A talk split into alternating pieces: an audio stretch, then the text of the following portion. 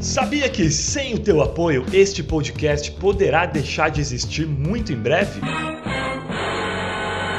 Pensando nisso, criamos a comunidade paternidade.doc, em que você, ouvinte, homem ou mulher, poderá se tornar membro especial para, além de contribuir com a sobrevivência do programa, ter acesso a regalias exclusivas que nenhum outro ouvinte tem. Isso mesmo! São diversos planos com valores a partir de R$ reais mensais, com recompensas que incluem participar como ouvinte da gravação de um programa para conhecer os bastidores, participar de sorteio mensal com prêmios sobre a temática relacionamento pais e filhos, receber os episódios inéditos antes de todo mundo, fazer perguntas por áudio aos convidados, ter acesso a uma comunidade secreta só nossa lá no Facebook, participar do nosso grupo de WhatsApp, onde interagimos sobre curiosidades, pautas e bastidores da produção de cada episódio, ter o nome citado ao término de cada programa e levar para casa uma máscara de pano com a marca do podcast. Não é demais? Então, se você acredita no propósito e seriedade do trabalho feito por mim, Fernando Giffer, aqui no paternidade.doc, não seja um ouvinte comum.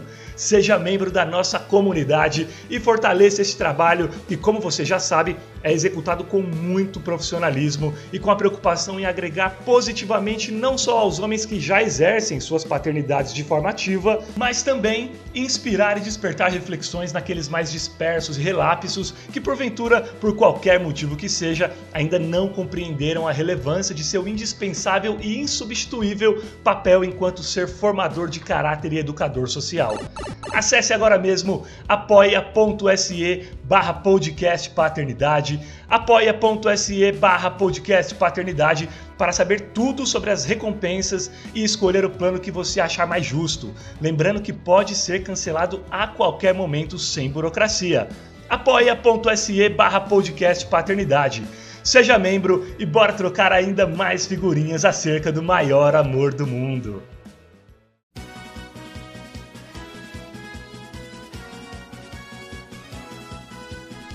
Começa agora, Paternidade.doc, com Fernando Kiefer.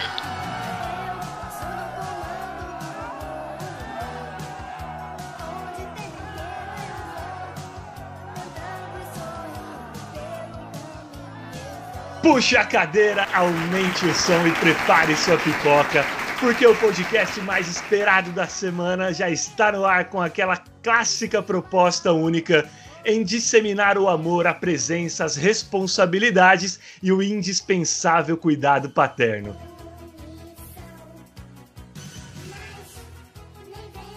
Chegando pelo também já tradicional oferecimento da Philips Avent, que é a marca número um no mundo em recomendação por mães para a linha de cuidados para mamães e bebês. Eu sou o Giffer, paizão coruja da Laís e padrasto do Eduardo, e seguiremos juntos de antena ligada, porque novamente nosso maior protagonista dessa próxima hora será o mais genuíno e maior amor do mundo.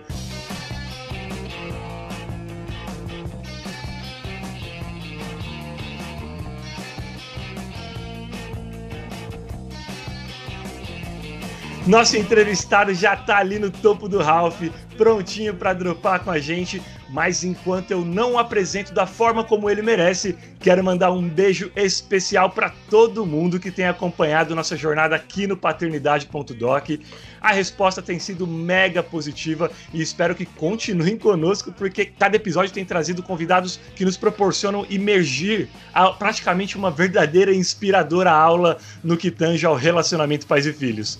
Tenho tido muita sorte, aliás, com os convidados e hoje, não tenho a menor dúvida, também será mais um programa épico. Quer sugerir um convidado? Um tema? Se tornar parceiro do programa? Manda e-mail para contato arroba fernandogiffer.com.br contato arroba fernandogiffer.com.br ou através das redes sociais do arroba fernandogiffer.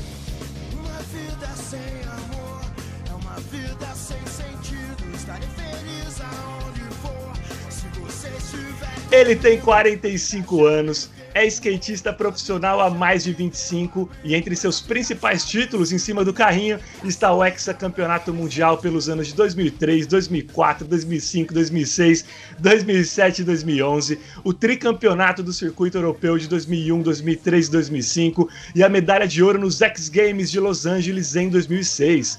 Além disso, o cara é considerado o rei do 540 e já acertou algumas vezes o 900, dificílima manobra da modalidade que consiste em dar dois giros e meio no ar.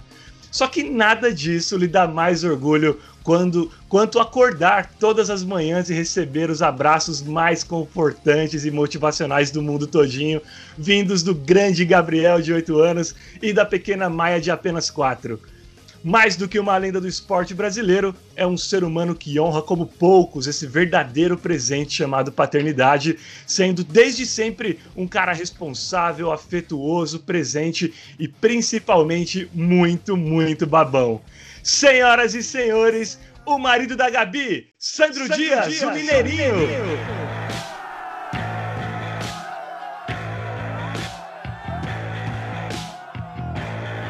Ô, louco, meu, com essa apresentação aí, vamos encerrar o programa já, Fernando. a responsa. Seja bem-vindo, Mineirinho. Prazer te receber, cara.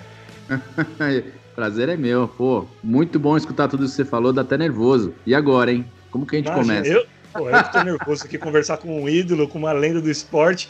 Por isso que eu agradeço muito a sua presença. E como eu falei, mais do que um grande esportista, de um grande atleta, é um paizão. E, é, e por isso que eu fiz questão de te chamar e fico muito feliz de você ter aceito, porque com certeza é, vai compartilhar experiências maravilhosas, vai ser um programa extremamente inspirador.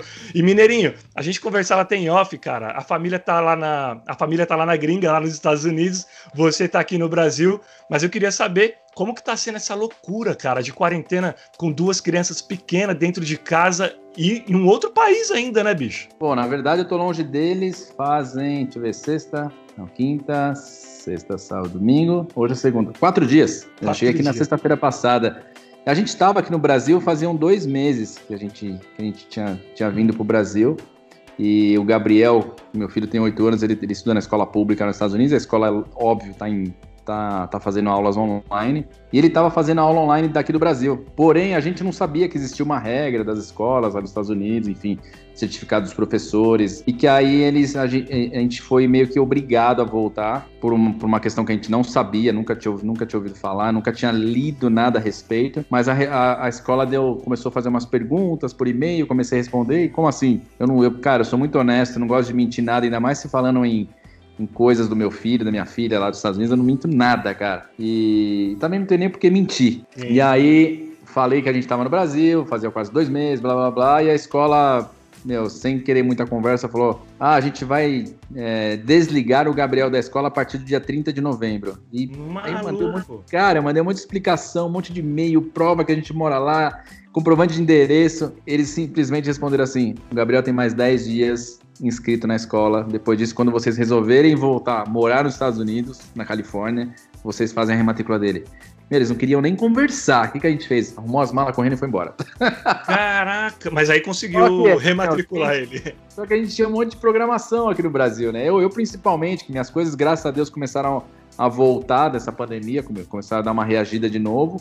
E eu tenho evento esse. Eu tive evento esse final de semana passado, por isso que eu voltei Aí eu tenho evento essa semana, tenho evento no final de semana e no domingo eu já volto para lá. E aí eu vou volto com eles de novo, né? Mas assim, foi foi Mas punk, deu certo? Cara. Quando voltou loucura. a escola aceitou, rolou rematrícula? Não, então, na verdade, é, quando eu cheguei lá, eu passei um e-mail para a escola avisando que a gente já estava lá, que a gente chegou lá no dia 28 de novembro e eles tinham falado que ele, ele ia ser desligado no dia 30 que assim, não tinha explicação nenhuma, não deram nenhuma chance pra gente falar assim, viu?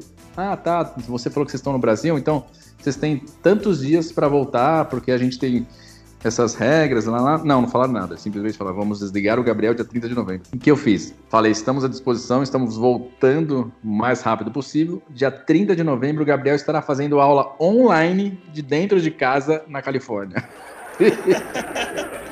Caramba, cara. É. Nossa, tolerância zero ali, hein? Cara, zero, zero. Foi meio. Foi, foi assim, meio. É, foi, assim, foi muito dura a, o que fizeram com a gente. Mas enfim, Fui lá, conversei na escola, pedi desculpa, porque o Gabriel não tem falta nenhuma na escola. Mesmo ele vindo para o Brasil, fez aula daqui todos os dias, ele não tem falta. Mas aí explicar, ah, viu, a gente tem, os professores têm um certificado que não pode, não pode ensinar fora da Califórnia, mas eu falei, pô, mas é online, ele nunca faltou na escola. Ah, mas a gente tem medo que tem invasão na internet, e não sei o que, não sei o que, enfim. Conclusão, nos finalmente pediram desculpa, falaram que realmente foram muito, muito duro com a decisão, sem querer conversar, porque na verdade eu nem fui na escola dele, eu fui direto na Secretaria da Educação do Distrito, que é, ah. que é acima da escola dele. E aí mostrei tudo a, a, conversa entre eu e a escola. E aí a superior lá pediu desculpa, falou que não ia mais acontecer e tal. E ela falou assim: "Ah, eu vou falar em off para você, tá? Hum, mas você não, você não devia ter falado que tava no Brasil". Eu falei: "Pô, meu... é. Eu falei, mas eu não preciso mentir. Eu falei, não preciso mentir. eu ia te perguntar exatamente isso, cara. Você sentiu que era uma coisa. Rolou um preconceito ali ou era uma norma? Se fosse um norte-americano, um estadunidense, uma criança estadunidense, eles teriam essa conduta, cara? Será? Ah, eu não sei, mas eu, eu senti um preconceito. Eu não queria falar, mas eu senti um preconceito sim. Senti. Nunca, eu nunca tinha sentido antes na minha vida, mas dessa vez eu senti. Mas enfim, não tem problema, vamos lá. E o Gabriel tá lá, tá fazendo a aula dele certinho e e tá tudo certo. Não foi desmatriculado, não precisei fazer rematrícula. E vamos seguir, né? Vamos que vamos. Não tem problema, não. e, e já Mas que você trouxe essa... Foi legal. É, foi bom, foi bom, assim.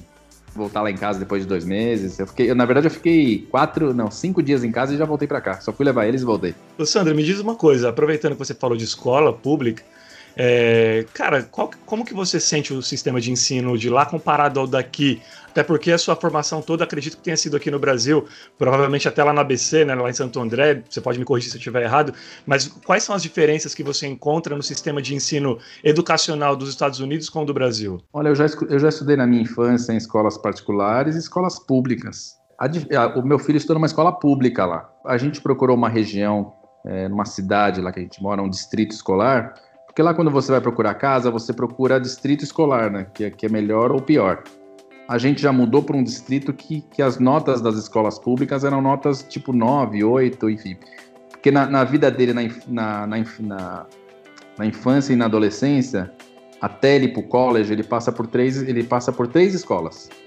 Então, quando você vai comprar uma casa, você vai alugar uma casa em algum, em algum local, você primeiro, se você tem filho, o interessante é você pesquisar se a escola daquela região do CEP onde você mora são boas.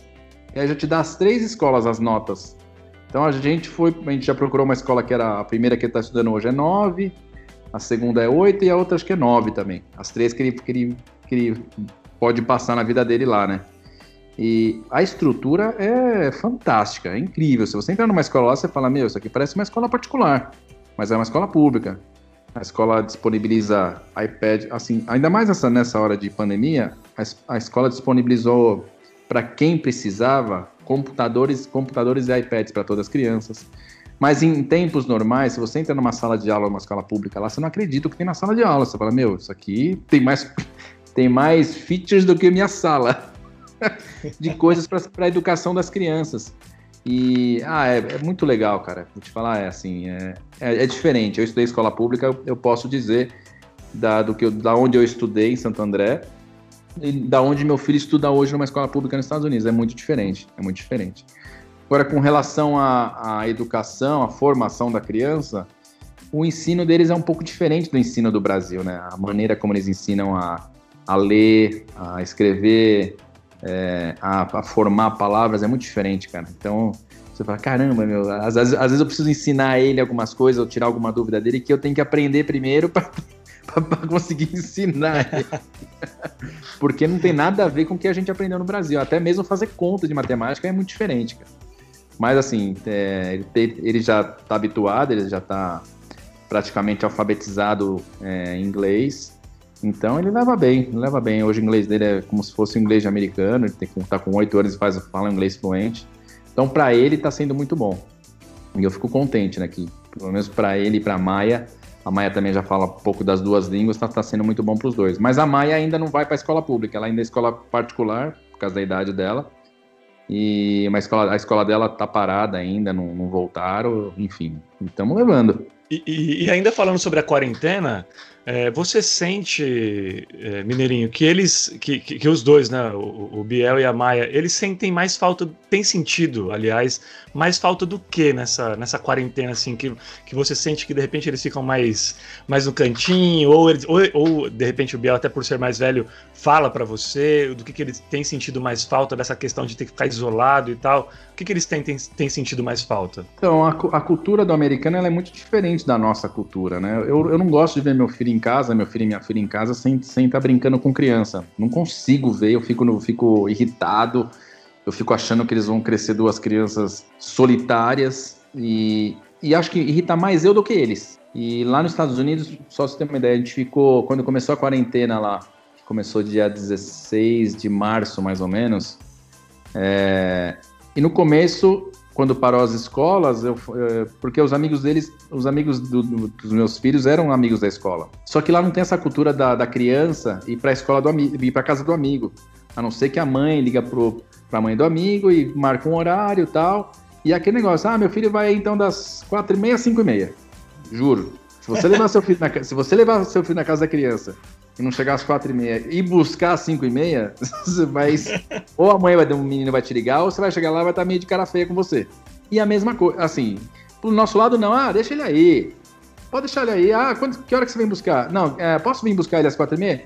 Ah, você que sabe, deixa ele aqui brincando com o Gabriel. Nosso lado é assim. Ou seja, na, quando começou a quarentena, não tinha mais amigo. Eu falei, bom, beleza, vai ser. A, a, gente até falava que era uma quarentena de 30 dias, mas, meu, passou 30 dias, passou 60 dias, passou 90 dias, e a gente tá aí oito meses, nove, quase nove meses de quarentena. E, e lá nos Estados Unidos, nos oito meses que a gente ficou de, direto dentro de casa, o Gabriel, ele só teve duas vezes criança, amigo dele da escola, que foi na minha casa. Aliás, uma vez um amigo dele foi na minha casa, isso depois de uns três meses de quarentena. E depois de umas duas semanas ele foi na casa desse mesmo amigo. É, e depois não foi mais, cara. Depois não foi mais. Eu ficava apavorado de ver o Gabriel dentro de casa. E aí, aí ele se apegou num videogame. Eu falei, nossa, esse menino não, não faz mais nada. Aí a aula dele de futebol acabou, porque a criança não podia mais é, se misturar com a criançada na aula de futebol. Aí num, os parques tudo fecharam, não dava para levar eles para os parques. Enfim, ficou nós quatro em casa, eu, minha esposa e eles dois. E aí eu olhava para eles dois e falava: a, Maia não sente tanto porque a Maia é três anos ainda, acabou de completar, completar quatro, então ela com a gente ali, ela se diverte, faz as coisas dela. Mas o Gabriel com oito, eu olho, eu olho, eu olho para ele dentro de casa e falo: Meu Deus do céu, esse menino vai ficar maluco. E a gente também velho assim. Aí teve, aí teve uma, uma situação que a gente estava lá nesse tempo, mais ou menos ali, mais ou menos em setembro, mais ou menos. A gente ligou, a gente ligando para uns amigos aqui do Brasil, que são pais de amigos do Gabriel daqui do Brasil, que a gente se conheceu quando o Gabriel estudava na escola aqui no Brasil. E aí a criança falou, que é um amigo dele que, que ele sempre, quando ele vem, ele brinca, que é um outro Gabriel também, falou assim: ah, ah, os pais, ah, o Gabriel sonhou com o Gabriel, acordou chamando o Gabriel. Aí o Gabriel escutou, falou: Ah, o Gabriel, não sei o quê. Ah, eu tô com saudade do Gabriel. Aí eu falei: Pô, mas você quer ir pro Brasil? Ele falou: Ah, pai, eu quero. Que daí eu brinco com meus amigos. Eu falei: O quê? Nossa, falei pra mim, falei pra Gabi, amor, vambora, vambora pro, pro Brasil. na hora, tipo, na hora foi, não precisava. Era, era o que precisava, a gente precisava escutar. Liberou as fronteiras, já podia viajar. E o Gabriel falou que queria pro Brasil, porque até então ele, ele nunca gostou muito de vir pro Brasil. Ele ficava na dele lá, ele estava confortável no espaço dele, não gostava de sair, não gosta muito de sair de casa, naquele ambiente. Mas dessa vez ele falou que queria brincar com os amigos. Eu falei, o quê, meu? Vambora, vamos pro Brasil. E aqui no Brasil, a gente ficou dois meses, juro, foram dois meses que ele brincou praticamente todos os dias com criança em casa ou na casa de amigo. Então é outra coisa. A hora que falou em voltar, que a gente foi meio que obrigado a voltar agora, foi com peso na consciência, assim. Até eles não queriam voltar, nem, nem, nem o Gabriel nem a Maia. Eu falei, nossa, eu não acredito que a gente vai levar eles de novo pro Gabriel fazer aula dentro de casa. Caramba. Ia saber ele brincar lá, não me conformo. Mas enfim, a gente voltou, né? Infelizmente a gente acabou voltando. E vamos ver se a gente consegue Talvez eu ainda vá, eu vou, eu vou domingo para lá e talvez a gente ainda volte pro Natal. Porque o Gabriel vai ter um tempo de folga entre Natal e Réveillon e um pouco depois. Talvez a gente volte porque. Puta, porque. eu, acho que ele, precisa interagir mais com criança, porque ele tá lá de novo sozinho em casa já faz uma semana e meia, ele e a Maia, lá grudado no, no videogame na, enquanto ele, depois da aula, ele fica no videogame. E que também, se a gente proibir ele de jogar videogame, o que, que ele vai fazer? Entendeu? Às vezes eu olho para ele no videogame e falo, meu Deus, falo pra Gabriela, e aí, Gabriela, o que a gente vai fazer? O Gabriel tá no, tá no videogame, né? vai dar horário? Tá, vamos, parar, vamos pedir para ele parar. Mas ele vai parar e vai fazer o quê? Entendeu? Não tem criança para brincar. Pelo menos no videogame ele tá ali conversando com os amigos no fone ali, tá interagindo de alguma forma. A gente sabe que não é a mesma coisa, mas por isso que eu falo, meu, se der para voltar pro Brasil, eu vou voltar pro Brasil, que daí ele brinca com os amigos aqui no final do ano, depois ele volta e continua a aula dele. Mas é isso que tá acontecendo lá. É, e, e, é um ato até é, é, é, o amor paterno falando mais alto também, né? Porque por mais que você goste do Brasil, eu acho que essa questão de você olhar o seu filho lá sem amigos, né? Todo mundo em quarentena e estando todos aqui, a, essa, essa gana de voltar, é claro que é porque você gosta, mas com certeza tem relação também com essa coisa do, do amor que fala mais alto, de ver o seu filho mais feliz, ele mais motivado, até porque é, eu acho que o nosso maior medo, né, né, Sandro, é com esse fim da quarentena, cara. É, os problemas emocionais com a saúde mental dos nossos filhos terem algum, algum tipo de reflexo, algum tipo de impacto aí médio e longo prazo, até porque especialistas já falaram que isso pode acontecer. Então, eu acho que é uma forma também de você cuidar da, da, da saúde mental dos filhos, né, cara? Ah, eu acho que ele interagindo com a criança, ele tá no melhor ambiente, né, do que ficar ali numa coisa virtual, videogame, assim... Eu, eu, eu, eu vejo dessa forma porque eu sempre fui um moleque de rua. Desde quando eu era criança, eu lembro que eu ficava na rua até tarde, eu na minha época, né? Era fubeca, era carrinho de rolemã, era pipa, aí depois veio a bicicleta, aí sempre teve a bola envolvida, aí depois veio o skate na minha vida. E eu sempre fui da rua, sempre fui da rua. Lógico que é, sempre fui da rua, mas eu sempre fiz o que, eu, o que meus pais queriam, que era estudar, que era que eu, que era eu, que eu estudasse e fosse bem na escola. Em contrapartida, eu podia fazer tudo. Mas eu sempre fui um moleque de rua. E sempre tive amigos, sempre tive em volta de amigos, sempre teve é, os amigos em casa, eu na casa dos amigos, dormi, eu dormi na casa dos amigos, enfim. A minha infância foi assim, a minha juventude, a minha adolescência e, e até hoje é mais ou menos assim. Eu não tenho, eu não sou muito, não gosto muito de ficar muito preso em casa. Eu não sei nem como eu fiquei tão tanto tempo preso em casa na, na, nessa pandemia, mas eu, foi, foi uma obrigação. Mas eu comecei a arrumar um monte de atividade dentro de casa para me fazer, que senão eu ia ficar louco. Mas eu, eu vejo isso para ele também, que eu falo, meu, eu esse menino tá em casa, não... assim, eu fico, eu fico impaciente de ver ele em casa. é, e daí eu chego a ficar com dó.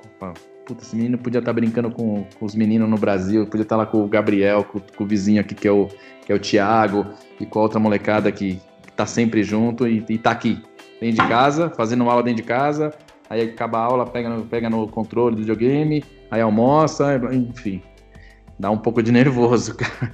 É, é, assim, é, uma preocupação que eu tenho com ele, sabe? Com a formação dele. E quando que isso vai passar? Ninguém sabe vai passar, a gente nem sabe o que vai acontecer daqui a um mês. A gente, a gente não consegue, hoje, infelizmente, a gente não, não consegue planejar nada daqui a um mês. Se a gente faz um planejamento para daqui a um mês de alguma coisa, de algum evento, a gente não sabe se vai acontecer. Que nem eu tinha um, eu tinha um evento que era para acontecer domingo agora. Um dos eventos que eu vim participar.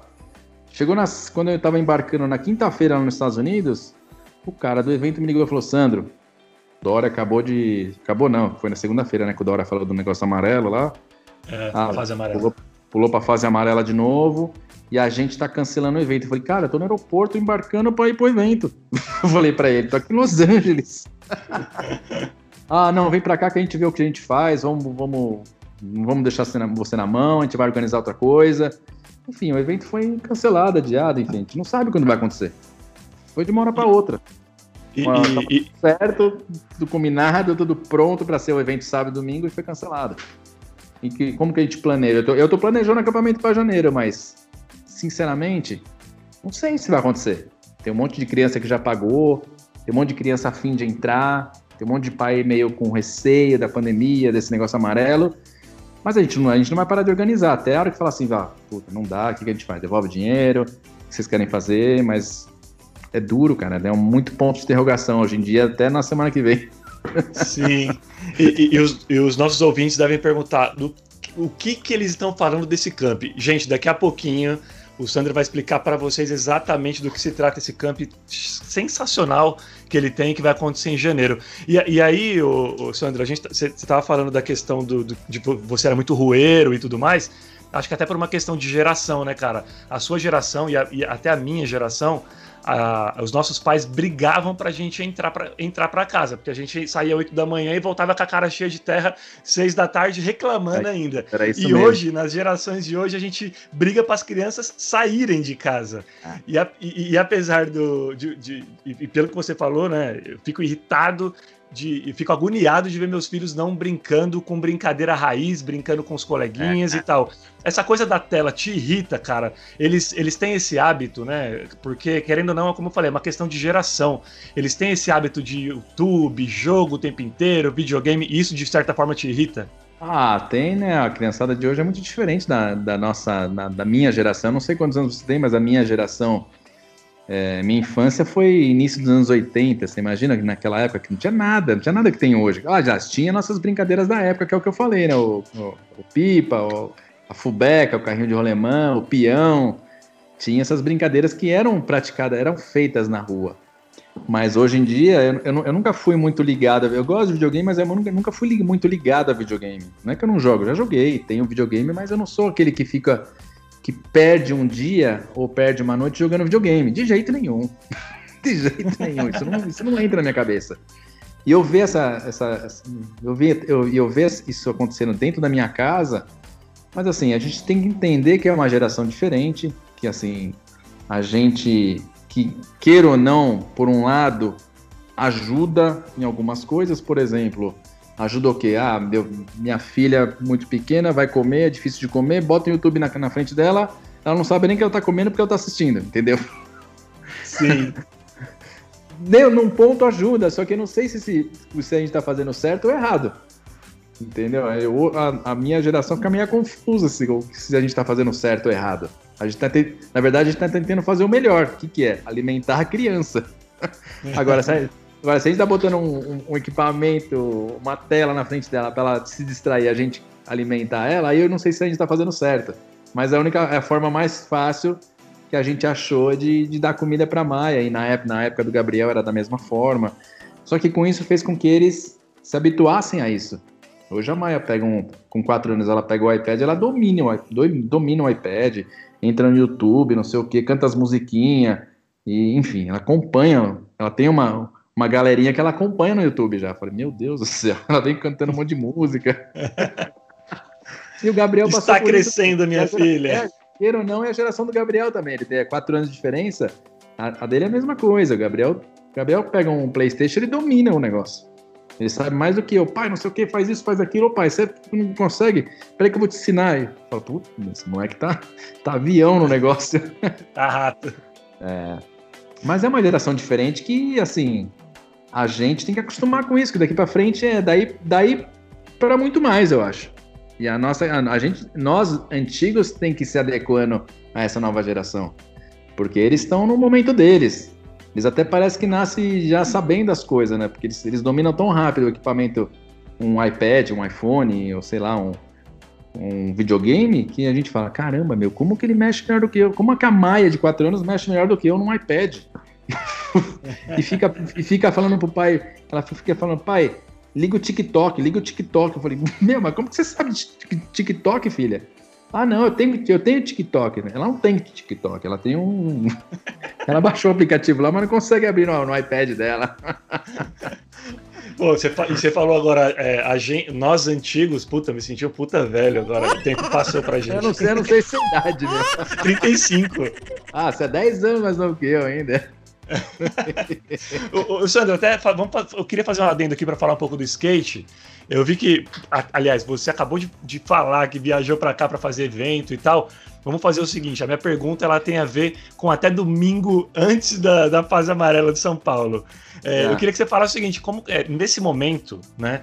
Como que tá o skate brasileiro no aspecto de volta de competições, assim, e como tem voltado? Já tem rolado uma parada gradual? Tem conseguido fazer os protocolos de segurança têm se aplicado às competições? Ou tá tudo parado ainda? É, tá tudo parado ainda. Na verdade, tem alguns eventos pequenos, eventos amadores, iniciantes que, tão, estão acontecendo, mas eu não fui ver como, como que eles estão sendo feitos. É, nesse final de semana agora, a partir de quinta-feira, quinta, sexta-feira, a gente vai ter um, um, evento profissional, na verdade, na verdade Open, né? Open é que pode correr amadores e profissionais. É, em São Paulo, de street, e, e a gente, assim, eu como faço parte da, da Confederação Brasileira de Skate, eu sou diretor esportivo, então eu acompanho mais ou menos o que vai acontecer ali. Não é, não é a confederação que está fazendo um evento 100%, ela entra com a parte técnica do evento, mas a gente sempre está vendo o que está acontecendo. O pessoal vai tentar fazer, vai tentar seguir a, a, os protocolos de, distanciamento, de tudo que, que, é, que é necessário no momento, mas vai ser o primeiro evento, assim, né, depois de assim, durante pandemia, né? Depois de pandemia, durante pandemia que a gente vai ter profissional. Vamos ver como vai ser, né? É, e, espero que, que dê tudo certo, espero que dê tudo certo e, e que a gente consiga fazer nesses, nessa, nesses novos modos, né? E para a gente fazer outros mais para frente. Com o ano que vem ter. O ano que vem existe um calendário para o ano que vem, mas assim, aquilo que eu falei, se a gente não consegue prever nada para a semana que vem, você imagina para o ano que vem.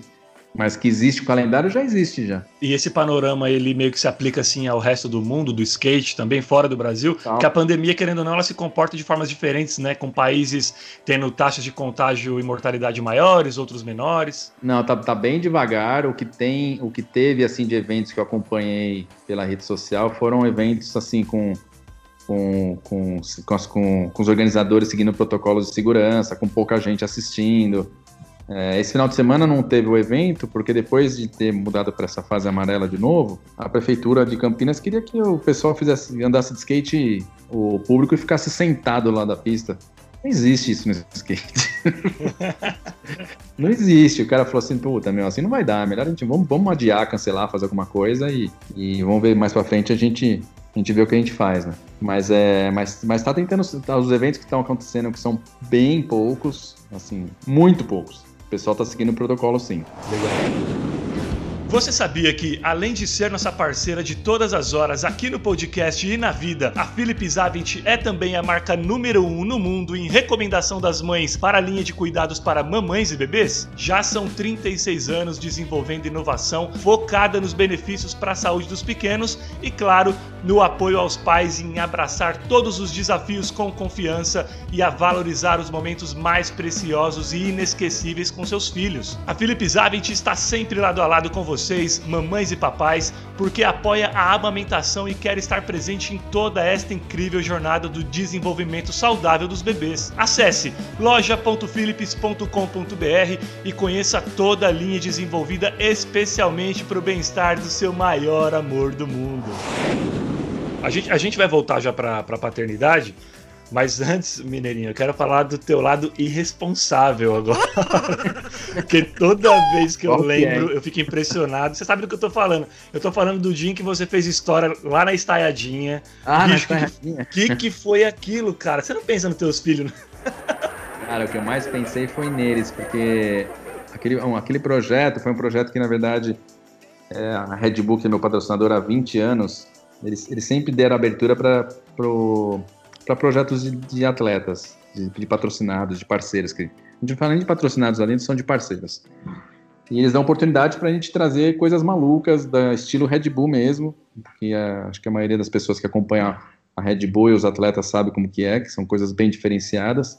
E numa dessas reuniões de, de loucuras.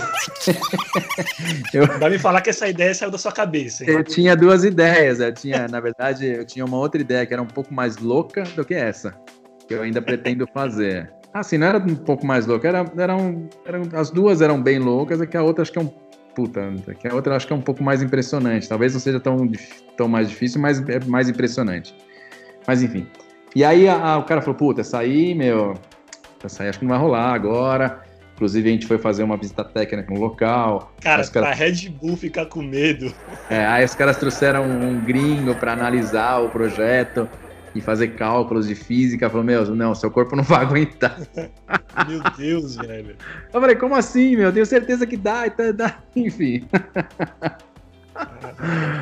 E aí, o, aí o segundo plano era esse. Aí o cara falou, pô, mas e aí? Mas você não tem outra ideia? Aí eu falei, aí, aí, aí eu já tinha visto a ponte ali na, na marginal. Aí na reunião, um, uma das pessoas, meu, você já viu aquela ponte? Eu falei, cara, isso era um dos projetos que eu tinha na cabeça também. Pode ser, pode ser um plano, vamos nessa? E aí os caras falaram, pô, mas se a gente conseguir liberar, você anda mesmo? Eu, aí eu falei com aquela resposta que ando, mas será que eu ando? Não sei nem como que é lá em cima, será que dá, não dá, enfim. Eu falei, eu ando. Olha, a gente vai, vai para cima, você anda mesmo? Caramba!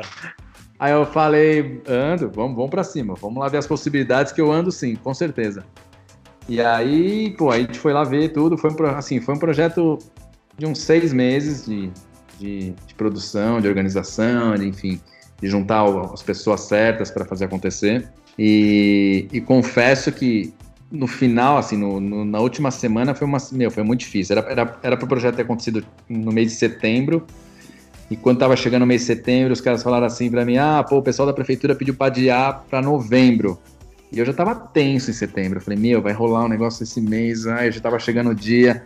Quando a Red Bull falou assim: ah, pô, da prefeitura pediu para adiar para adiar novembro para fazer junto com a, com a virada esportiva. Eu falei: opa, beleza. Não, não tem problema. Deixa para novembro. Aí fica eu falei, ufa, ganhei mais um tempo para me, me encorajar. Cara, e, e até para contextualizar. Verdade, cara, é que, é quando, quando, a gente subiu lá para fazer, fazer a visita técnica, a gente não, eu não consegui subir no local onde andei, porque ali não tinha acesso. Então a gente tinha que subir lá no topo da, da ponte, numa escada por dentro da estrutura, que é aquela estrutura vertical, tinha que subir lá no topo da ponte e olhar para baixo. Eu olhava assim e olhava, ah, puta, não dá para andar. Na estrutura da ponte mesmo não dava. Então a gente decidiu que a gente ia fazer uma camada de madeira para acompanhar o, o, acompanhar o, a ponte ali, o, a estrutura dela, porque na estrutura mesmo não dava, porque a estrutura ela é meio, ela tem um, tipo um, uma, ela, ela é, é tipo não uma chega canaleta. a ser um Ralph, não chega a ser um formato Na verdade ela tem um formato de U, só que ela tem, ela é, ela é angular para uma canaleta para o meio, para o central assim, uhum. por causa por causa da água, para a água vazar no meio do U, bem no meio. Então, na estrutura da ponte era impossível andar, não dava. Não dava para andar. Então, a gente definiu que tinha que colocar uma madeira para, uma casquinha ali, uma, uma casquinha para acompanhar só a curvatura e o skate, ser possível, andar. Só que, pô, até, até a gente falar, enfim, fez todo o projeto, mas a, o, a única vez que eu subi lá em cima foi no dia que eu tinha que andar, na hora. Então eu não sabia que esperava, não sabia como que ia ser ali. Então eu, eu fui nessa essa semana que eu, eu tava nos Estados Unidos, aí eu vim tipo cinco dias antes, pro, antes da, do negócio da ponte, que foi dia 19 de novembro do ano passado. E aí, antes de sair de casa lá, eu, eu cheguei e mostrei pro Gabriel. Falei, ô filho, o papai vai pro Brasil, o papai vai andar em cima dessa ponte. Tipo, tava, tava todo assim, querendo mostrar para ele, né? Ele olhou falou, pai, você vai andar aqui em cima dessa ponte? Eu falei, vou. Ele falou, nossa, pai, mas se você cair, você morre? Rapaz. Nossa, cara, na hora eu olhei, olhei pra cara dele, eu, não, eu falei, eu não respondi, eu falei, filho, papai não vai cair. Não, pai, mas se você cair, você morre? Eu falei, o papai não vai cair. Pode ficar tranquilo, Meu o papai Deus, não vai cair. Cara. É. Cara, eu, eu, eu aí peguei o avião no dia seguinte e vim com essa encanação na cabeça, cara. Falei, meu Deus do céu. E aí eu cheguei no Brasil, Aí liguei pra, pra Gabi, a Gabi falou que a Maia acordou à noite me chamando, que nunca tinha acontecido isso. Eu falei, cara, assim, de merda. Ai, meu é Deus. E eu tava, eu tava, eu tava assim, eu tava bem apreensivo. Eu cheguei, tipo, numa, numa sexta, aí eu fui direto pra um evento no Rio de Janeiro, fiquei sábado, domingo, segunda de manhã eu voltei, que eu tinha uma reunião na Red Bull, tipo, pré, pré-loucura. Vou falar que pré-loucura, né? E que na terça a gente estaria ali 4 horas da manhã, todo mundo se encontrando embaixo da ponte, para começar, porque de 6 horas da manhã eu tinha que estar lá em cima já. E foi assim, chegou lá, chegou, cheguei lá, assim, todo, cheguei, não, não consegui dormir à noite. É, foi muito louco. É, fiquei mal mesmo. Fiquei mal porque eu, eu fui preparado para qualquer coisa que pudesse acontecer, tanto pro lado ruim quanto pro lado bom.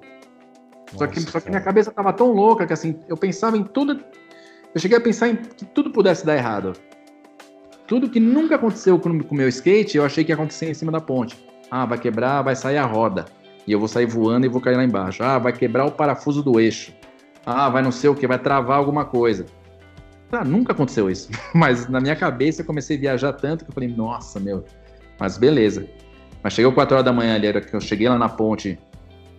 Assim, eu não, eu não, eu não deixei ninguém perceber que eu também estava nervoso, estava todo mundo bem apreensivo, inclusive eu.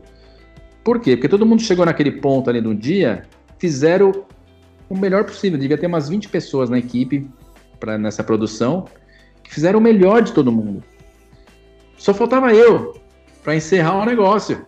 Eu falei, meu, todo mundo fez o melhor possível, todo mundo se esforçou, deu o seu melhor, agora eu preciso eu dar o meu melhor. O dar o meu melhor é subir lá e andar. Acabou. Só que eu subi preparado, né? Eu subi assim, estava preparado para qualquer coisa que pudesse acontecer, mas eu subi também sabendo o que eu ia fazer. O que, que é sabendo o que eu ia fazer?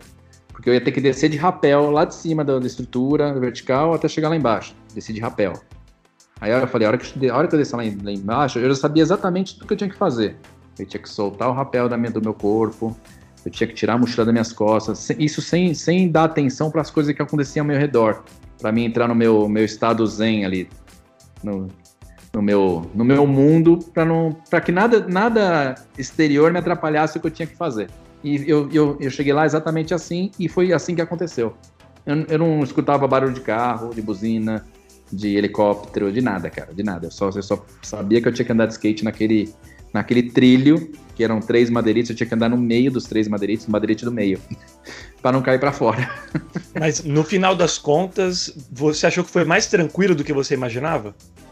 No começo foi tenso, no começo foi bem tenso, mas assim, eu, cheguei, eu, eu comecei a andar às 6 da manhã e eu saí de lá às 10 da manhã lá de cima. No final eu já tava, eu já tava é, totalmente solto lá em cima, sem medo, sem nada, mas no começo foi tenso. Até eu começar a andar, até, até, eu, até eu, eu colocar o skate lá e ver que aquilo era muito ruim para andar de skate, me bateu uma preocupação. Eu falei, nossa, que será que não vou conseguir fazer nada nesse lugar, nem pegar velocidade. Porque ele era, em, é, comparação com o Ralph, por exemplo, o Ralph, o Ralph mais alto, ele tem 4,20 metros e de altura, cada parede. Lá, cada parede tinha 6 metros de altura. Para três madeirites de largura e, e, não tinha e não tinha um flat no meio. Um flat que eu falo uma parte reta, que o Ralph, o Ralph ele tem uma transição, ele tem uma parte reta e outra transição. Lá não, lá era um U perfeito, só que era um U muito lento e todo irregular, porque a capa da madeira ela só acompanhava a estrutura da ponte. A estrutura da ponte era toda torta, não foi feita para andar de skate. Era toda torta. Então, a hora que eu comecei a andar de skate, era muito irregular. E não dava velocidade. Eu falei, nossa, o que eu vou fazer aqui? Meu Deus do céu, não vou conseguir nem subir. Só que aí eu fui acostumando, fui cada vez me cada vez esforçando mais. E aí eu consegui ir lá em cima, consegui fazer manobra, enfim. Aí eu fiquei, aí me familiarizei mais com, com a situação e fiquei mais à vontade, né? Mas demorou aí, sei lá, uma meia hora, uma hora para mim ficar tranquilo lá em cima. Quando eu desci, foi assim, foi... Na verdade, quando eu acertei a manobra, que achei que eu não ia fazer nada lá em cima, eu consegui dar um aéreo, acho que ali foi, foi o ápice do, do da minha... Da, ah, do, do, do, meu projeto como um todo. Porque as pessoas, as pessoas internas da Red Bull falam assim, meu, e aí, que manobra que você pretende fazer ali em cima? Eu falo, galera, se eu conseguir andar lá, já vai ser. Já vai ser demais já. Agora, não sei, não sei como que é lá em cima. Lá não é feito para andar de skate. Eu não sei como que, a hora que eu subir lá, o que, que vai ser aquilo. Se vai dar para fazer alguma coisa, ou se só vai dar para andar, não sei. Então, quando eu cheguei lá, eu vi que realmente não dá para fazer quase nada. Nada. E eu ainda consegui dar um aéreo. Quando eu consegui dar um aéreo, foi parecia que eu tinha ganhado o primeiro, primeiro campeonato mundial, o primeiro circuito mundial de 2003 foi a mesma sensação. Assim, parecia que tinha uma descarga de, de, de energia boa, assim, de, sei lá, de, de, realização, de conquistar do negócio que eu queria tanto, que estava tão apreensivo com, a, com toda aquela, com aquela situação e deu certo, graças a Deus deu, deu certo o projeto. Pronto, eu, tinha, eu, eu finalmente tinha colocado a cereja no bolo de todo mundo, de tudo que tinham preparado para aquele momento, entendeu? Eu tinha feito meu trabalho. E foi, foi ótimo. Mas assim, quando eu desci de lá, eu desci todo emocionado e pensava assim, mesmo na minha família, porque eu não, eu não sabia se dali eu ia sair vivo ou morto. Se ia ser um final feliz ou um final triste. E eu fui preparado para isso mesmo. Eu falei, não vou amarelar, porque eu que inventei essa porra aqui e eu tenho que fazer. Cara, e você falou da cereja do bolo, eu ia te perguntar exatamente isso. Como que foi o primeiro abraço de volta, assim, que você deu nos seus filhos, cara, depois dessa ah. loucura? Ó, pra você ver como, você ver como eu tava tão, tão maluco, assim, de ideia, assim, que eu tava tão, é, como que eu falo, é, tão preocupado com, as, com toda a situação. Teve um cara que me chamou pra fazer uma entrevista, o cara me ligou na, no dia que eu cheguei no Brasil, que era na sexta-feira. Era uma entrevista que ia ser no dia da ação da Red Bull, só que à noite no shopping, dentro de um shopping, o cara tinha um programa no, no, meio, no meio do lobby do shopping. Ele fazia um programa de esportes lá tal. E, e, e aí ele me convidou que eu participar, eu, um cara de São Paulo e mais um repórter de futebol. Enfim. O cara me ligou na quinta-feira e falou: Ah, não, beleza, pô, vou sim. Né? Quer dizer, ah, aí eu lembrei da ação, né? Na hora que eu tava falando com o cara, ah, beleza, vamos se falando, mas a princípio tá confirmado, tá bom? Tá bom. O cara, o cara ficou me ligando na. Acho que foi. Não, o cara acho que me ligou na quinta, aí o cara me ligou na sexta, eu não atendi. Aí o cara me ligou no sábado, eu não atendi. O cara me ligou domingo, eu não atendi. E aí na segunda-feira, depois que acabou, a hora que eu desci lá e cumprimentei todo mundo, a equipe toda, a primeira coisa que eu fui, fui no meu carro, catei o celular e falei assim, eu não lembro o nome dele, falei, amigo, tá confirmado hoje, tá? Tô vivo. Foi bem isso, cara, foi exatamente isso. E, na hora, e quando eu fui lá à noite no, no programa, lá fazer o, a entrevista, e na hora, ele ficou, na hora ele comentou alguma coisa, e lógico que o negócio da ponte, naquele dia tava, meu, todo mundo só falava da ponte. E aí, a hora que ele deu a palavra para eu explicar da ponte, eu falei, eu pedi desculpa, eu falei, ó, oh, meu, desculpa. Você viu que eu te confirmei na sexta, na quinta, aí você me ligou na sexta, né? Não respondi. Eu falei, sabe por que eu não te respondi? Porque eu não sabia nem se eu ia estar aqui agora, cara. que loucura, bicho. Por isso que eu não te respondi, eu não sabia, não queria ficar te falando que eu ia vir e não sabia, na verdade, se eu ia estar aqui para vir. Nossa, cara, é, tenso demais. É, foi tenso, mas graças a Deus deu certo. Tá tudo bem. Foi um sucesso e eu tô aqui. Aí foi e... Sei que a minha família também foi, nossa, foi uma alegria só que a minha esposa, ela, eu não falei tudo que poderia acontecer, né? Na verdade, eu nem passei a preocupação para ela, mas ela realmente estava preocupada. Ela, ela via, às vezes ela, ela, ela me pegava preocupada, ela falava, meu, por que, que você tá assim? Meu, tá chegando, a, chegando, a, chegando a ponte. Tá chegando dia da ponte. da ponte. Pô, mas tá com medo da ponte? Ela falava. Vai lá e anda, faz o que você sabe fazer, caramba. É, não é bem assim, né, filha? Não é bem assim. Vou botar 65 metros, 3 madeiretes de largura, 6 de altura ali da rampa, não é bem assim. Mas beleza, é lógico, tem que ir lá e andar de skate. Mas é uma situação toda é, toda é, desfavorável a andar de skate. Eu vou lá tentar andar. Mas deu certo. Graças a Deus, cara. E, e, e até contextualizando, então, os nossos ouvintes que de repente não sabem, não, não lembram desse episódio ou não chegaram a ver, foi um episódio em que, o, em que para promover a virada esportiva 2019, né, depois da, da ideia, das ideias que o, que o Sandro teve com a Red Bull, ele andou de skate na estaiadinha ali da Marginal Tietê. Então a gente tem a, a ponte estaiada lá no Itaibibi, né, lá na Berrine, e tem a estaiadinha, que na verdade não, é nada, não tem nada de estaiadinha, porque ela também é gigante. E ali tem um, um determinado trecho da ponte, tem um. Em, bem acima, inclusive, de onde passam os carros, um formato de U, como ele falou, bem irregular. E é ali que eles montaram a pista e ele andou é, em cima da ponte na marginal. É, de bem forma. Na frente do é bem na frente do. Bem na frente do AMB, é, exatamente. E, e, e, eu lembro, o Sandro, porque, cara, no dia, eu não sei se foi no. Falando, da, eu tava assistindo na TV Globo, cara, eu não sei se foi no Bom Dia São Paulo, eu acho que foi pelo horário até que você disse. Que Isso. Eles transmitiram ao vivo, cara. E na hora que eu bati o olho assim, eu falei, não, isso, gente, eu juro por Deus, assim. Maluco falei, ali. Não, não eles, quando, na verdade, posso falar real, quando falou que era você, eu fiquei até um pouco mais tranquilo. É. Só que mesmo assim, quando começou a transmitir, meu pensamento foi: a Globo tá sendo irresponsável de transmitir isso. É mesmo? Porque, cara, se acontecer um acidente ao vivo, isso vai ser uma parada chocante pro mundo inteiro. Aí eu acho que o Bocardi falou, falou, ah, o Sandro Dias, falei, ah, então tá, tá entregue, tá, tá, tá em boas mãos. Na verdade, é, o, o, projeto todo, é, o projeto todo só a Globo sabia. Impactante demais. É. Ela, que deu ao, ela deu ao vivo com exclusividade ali, e, então. É, e ela queria. Por isso, por isso que eu tinha que estar lá em cima às seis da manhã, porque ela queria exatamente abrir o jornal lá da manhã, o primeiro jornal deles, com, com, a, com anunciando a abertura da, da virada esportiva e com comigo andando lá em cima na ponte. Então só eles sabiam. E aí, a hora que eles passaram, meu, aí começou a vir um helicóptero do, Aí veio o helicóptero da, da, da, da Record, depois veio da, do SBT, aí veio não sei o quê. E aí não parava mais de parar helicóptero da ponte. Falando, meu Deus do céu. É, mas foi legal. Puta, foi um, graças a Deus foi um sucesso. A gente não esperava que fosse dar tanto barulho como deu. E até hoje, meu, até hoje, assim, hoje mesmo eu recebi no meu celular gente que passa na ponte lá e fotografa e, e coloca, e coloca lá dia Sandro. Taguinha meu nome. Te marca, né? Não, mas é, apesar de todo o susto, cara, parabéns, porque foi realmente uma parada incrível. E, e vamos voltar aqui pra paternidade depois do susto. Mas, cara, foi um relato extremamente legal que você deu aqui, porque eu também. Porque a gente vê você como um cara ex-campeão do mundo, a gente imagina. A gente sempre vê aquele super-herói, né? Que não tem medo de nada, aquela pessoa que é imortal dentro da, daquilo que faz, e, e, vê, e vê o quão humano, né? O atleta também é, esse lado de medo. Eu acho que isso é inspirador até para os seus fãs, até para a molecada que está começando, porque eu acho que o medo, eu não sei se você corrobora, o Sander, mas eu acho que o medo é o que nos faz, o que nos mantém vivo, né, cara? Porque é, é, nosso, é nosso mecanismo de defesa, né? É, assim, é difícil ter medo de alguma coisa, cara. Você fala pra mim, você tem medo? Cara, eu tenho medo, tenho medo de morrer. Isso eu tenho medo. Você fala, você tem medo de alguma coisa? Tenho, de morrer. O resto, eu não, o resto eu não tenho medo das coisas. Eu respeito meus limites, eu tento respeitar meus limites, que eu sei aonde. Tanto é que meu, meu pai, assim, no, na noite anterior que eu, que eu fui na casa dos meus pais, que, eu, que era mais próximo, eu fiquei na casa deles. Eu jantei com ele umas oito e meia, meu pai falou: Oi, aí, a ponte é amanhã, né? Bem assim.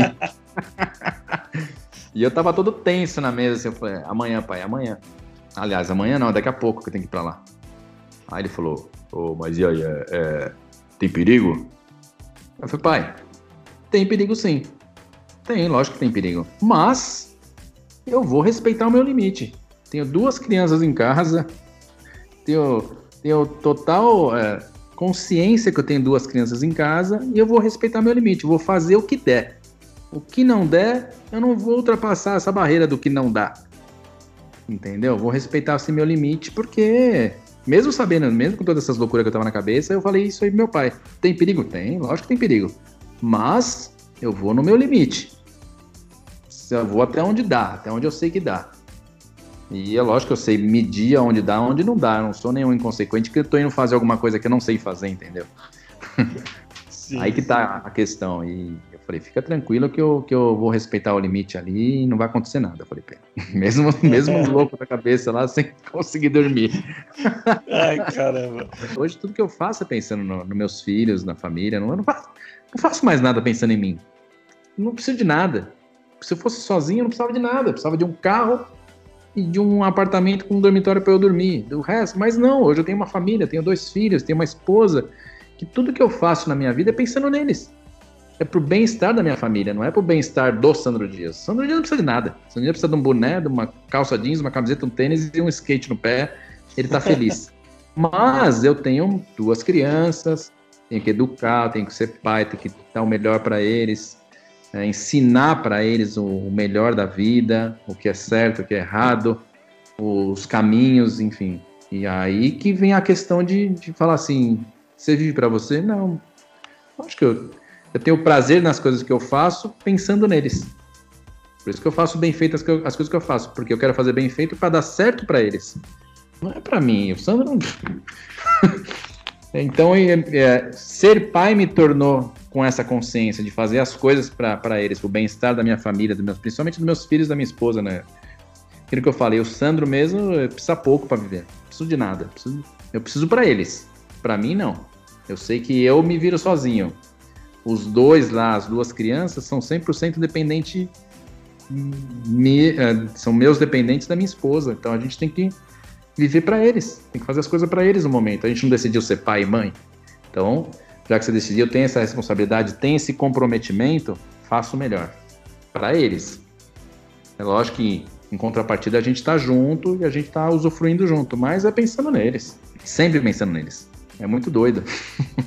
Foi proposital entre a, entre a Gabi e você essa parada de se estabelecer primeiro, né, como um atleta bem sucedido e de nível mundial, para depois pensar em ter filhos, ou aumentar a família nunca foi uma pauta recorrente entre vocês? Quando a gente resolveu morar junto, que a gente veio casar, foi quando eu, foi quando eu voltei, a gente começou a namorar em 2006. A gente foi morar junto em 2009. Foi quando eu comprei o sítio lá onde é o acampamento. A gente foi morar junto lá, eu e a Gabi. E, ah, dali eu já, eu já tinha mais ou menos uma, uma condição financeira legal, estava construindo minha vida. E daquele momento a gente já começou a pensar em ter um filho, enfim. Se eu soubesse que era tão bom ter um filho, eu teria tido filho com 20, sei lá, com os meus 20 e poucos anos, e não, com, e não nos meus 37 anos de, de vida. Porque eu, eu, ia, eu, sabia, eu, ia, eu sabia que eu ia ter muito mais tempo de aproveitar ele, entendeu? Mas, assim, só que, assim, é lógico que os, ah, épocas e tempos da vida são diferentes, e talvez quando eu tinha meus 20 e poucos anos, eu talvez, é, eu, talvez estaria preparado para ter um filho, talvez, não sei, mas talvez não estaria com a pessoa certa para ter um filho. Que talvez lá na frente poderia ser uma dor de cabeça, enfim, não, não a criança, mas a mãe da criança. Sim. não sei, é, não sei te falar, mas assim, é, se, eu, se eu soubesse que era tão bom, talvez teria programado bem antes.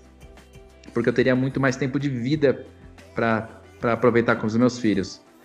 É, e o Gabriel, o Gabriel foi totalmente programado. A gente demorou três anos para conseguir ter o Gabriel. Teve gravidez, a gente tem, tem, tentamos três anos. Durante esses três anos, acho que minha esposa perdeu, perdeu o filho uma vez, se eu não me engano. Depois que o Gabriel nasceu, que ele estava completando um ano, a gente falou: Meu, vamos, vamos já embalar em outro? Vamos para já ficar próximo a idade e tal. E no aniversário de um ano do Gabriel, a gente anunciou que a minha esposa estava grávida. Falou: Não, a Gabi tá grávida de novo, não sei o que, né? Um ano de idade o Gabriel tava, no aniversário dele. Só que ela perdeu na sequência. E aí ficou aquela loucura tal, e demorou mais três, quase três anos de novo para a gente conseguir de novo. E para a mulher é muito mais difícil do que para o homem quando perde um filho, né? A mulher fica, ah, a culpa é minha, ah, não sei o quê, não quero mais ter filho, enfim. E parece que as coisas. Mas na verdade as coisas não acontecem quando a gente quer.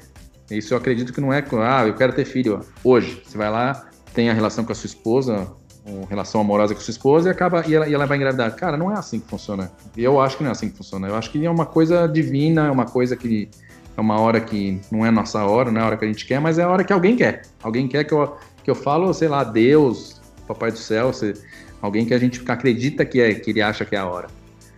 É, e por isso que eu acho que demorou tanto para o Gabriel e demorou um pouco para Maia também.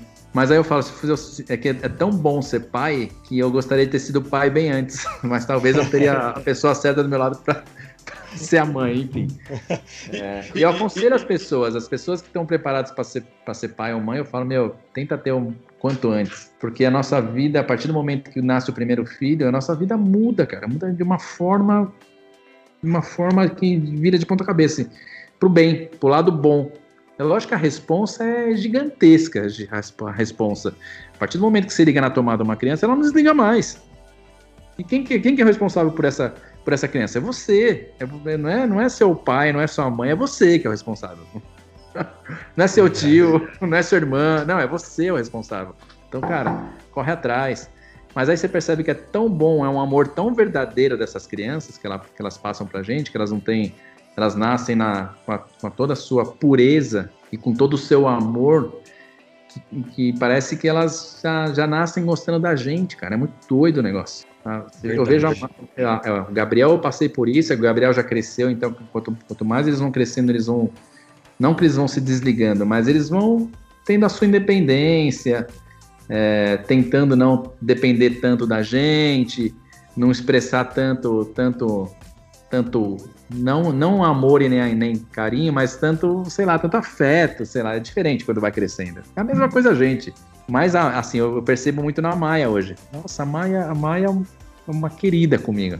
Me acorda todo dia, pai, vamos tomar café, pai, desce comigo, vamos tomar café. Ela acorda muito cedo, então ela, ela que me acorda.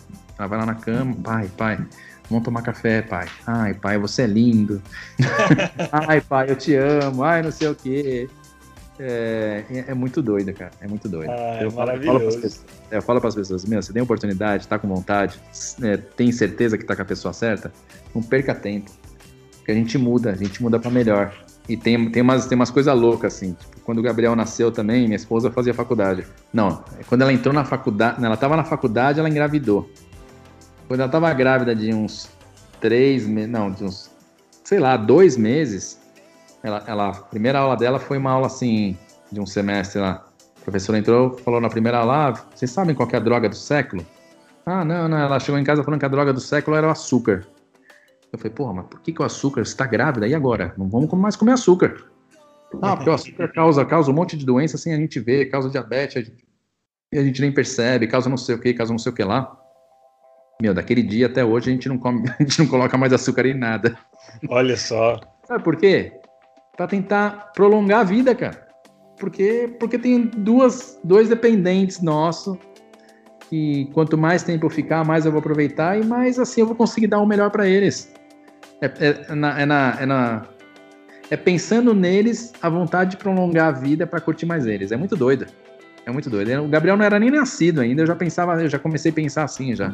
Nossa, eu preciso me cuidar. Essa criança vai nascer, Antes, antes eu tomava café expresso com dois sachês de açúcar. Hoje já fazem nove anos que eu não coloco açúcar nenhum no café.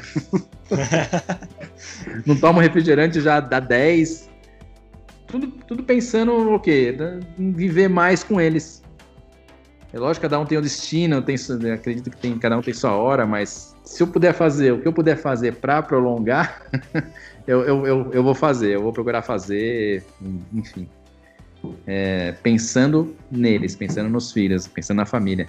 É muito doido. Muito doido, e, e, e, e, quando você fala da dependência deles, né? Poxa, a gente quer viver muito para ficar com eles, mas é, porque eles dependem da gente. Mas a, a, gente é muito louco, né, Sandro? Porque essa dependência deles, a, a, gente se refere numa dependência que não é só uma dependência financeira, é uma dependência afetiva. Os nossos filhos precisam do nosso abraço, do nosso amor, da nossa segurança, do nosso afeto, de estar ao lado para dar uma orientação, para passar um valor, né? Então, é, isso é uma coisa que independe de classe social, né, cara? Em qualquer parte do mundo, a relação pais e filhos vai ter esse valor afetivo que transcende o valor monetário, até porque quando a gente fala, por exemplo, da, da Maia, ela nem sabe o que é dinheiro, né, cara? Não, ela quer saber do seu abraço, Gabriel, né? Mas nem o Gabriel não sabe. A gente é. também, é, quando eu falo disso aí, também eu não, eu não falo pensando em em riqueza, em dinheiro, não, eu falo mesmo em, em dar amor, em curtir eles. De uma certa forma, não, não pensando em curtir, curtir questões financeiras, em ter coisas, ter coisas materiais. Não, não, não é nisso não, é curtir mesmo eles, pai e filho, amor, amor de família. É lógico que a gente trabalha para levar um bem-estar para eles, para dar uma condição boa de vida, para dar uma para sempre ter comida dentro de casa, mas quando, quando eu falo que eu quero prolongar minha vida, não é pra, na questão financeira, em sim na questão de, de amor junto, né? entre nós, de amor entre nós e viver esse amor mais tempo, entendeu? Que é, um, que é, um, amor que é verdadeiro, assim como é o amor que eu sinto pelos meus pais até hoje. É um amor que eu falo, inclusive a gente estava falando antes de começar, fala, meu, meu pai tem 73 anos, eu quero, eu sou muito otimista que eu quero que ele viva mais 30. Só que mais 30 ele vai estar com 103. Será que ele chega no 103? Ele está com 73. O amor, eu, eu, eu, sinto um amor tão grande por ele, por ele e pela minha mãe eu não consigo enxergar outra forma. Eu só consigo enxergar que eu quero que eles vivam 100, 100 anos, sei lá. Difícil, mas, mas eu quero acreditar nisso. Não sei se eu devo acreditar nisso ou quero acreditar, enfim. Mas é, é porque é exatamente a questão do amor, de viver esse amor em família. Sim. Não porque eu quero que meu pai ganhe mais dinheiro, ou enfim. Não, não é nada, nada.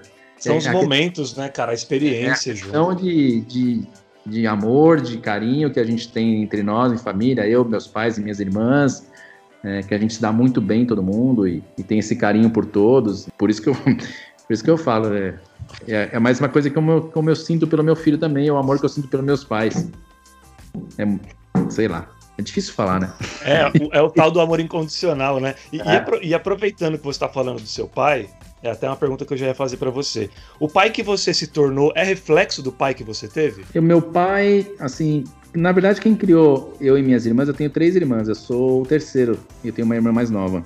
Quem criou eu e minhas irmãs foi minha mãe, que meu pai sempre trabalhou demais. Ele sempre se preocupou muito em construir e, e mesma coisa, de dar um bem-estar para a família, deixar um bem-estar para a família, enfim, nunca falta nada. Mas meu pai, assim, na, na minha época de criança e adolescente, nem sabia, ah, tipo, a série que eu tava na escola.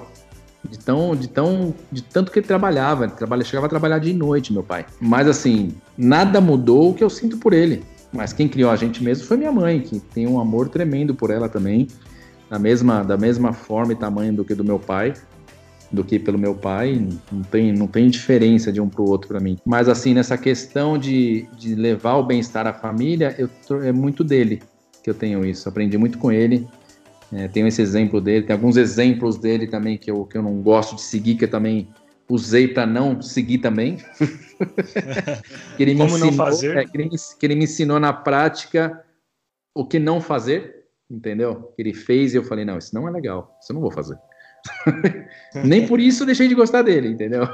Também uma forma de aprendizado, né? Sim, Também claro. Foi, um Meu, foi ótimo para mim. Eu tenho, eu tenho algumas, eu tenho, não, não, não são traumas, mas tenho, eu tenho algumas passagens dentro da minha casa é, com meu pai, com a minha mãe, em relação à bebida, essas coisas. Em relação à bebida, mas eu vou falar. Em relação à bebida, são coisas que eu falo, meu, isso não é legal para mim. Ajudei muito meu pai numa fase que ele, que ele bebia demais. Passei junto com a minha mãe as dificuldades dentro de casa quando ele chegava né, um pouco mais alterado, enfim, chegava agressivo. Cara, mas foi um exemplo que ele me deu formidável do que não fazer, entendeu? Do que não fazer na minha, na minha, na minha casa. Porque era uma coisa que eu não gostava. Nunca gostei. Então, é uma coisa que, que me afast, que fez eu me afastar desse lado de, de, de bebidas, bebida alcoólica, essas coisas. E da minha, e minha mãe, super protetora, sempre criou a gente, enfim, def, defendia a gente, as minhas irmãs, é, isso tudo que a gente fazia, não deixava chegar na boca do meu pai. mas, é, é, mas, assim, tem muita coisa que eu puxei do meu pai. Assim, a maioria dos exemplos de vida, dos, dos bons e dos ruins que me serviu para para me formar como pessoa e como pai, veio do meu pai, lógico. De tudo que ele trabalhou e, e tudo que ele mostrou para mim, os caminhos, a, a maneira de, de, lidar com as pessoas, a maneira de, de tratar todo mundo igual. Meu pai é uma pessoa muito simples, cara, muito simples. Meu pai é uma pessoa muito bondosa, muito simples, ajuda muita gente.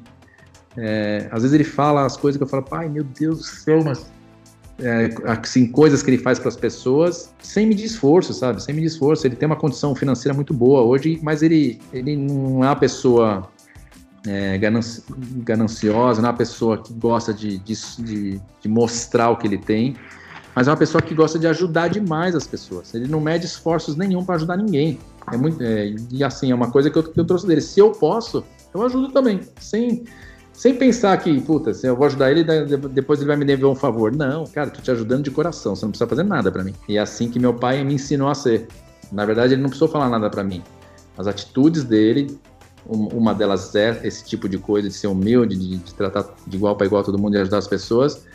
São coisas que eu enxerguei nele, que ele sempre foi assim, e que me fez ser assim também. Agora tem as outras coisas que, eu, como eu falei, o lado ruim também, eu enxerguei também, me fez ser, sei como eu sou, desviar dessas coisas também.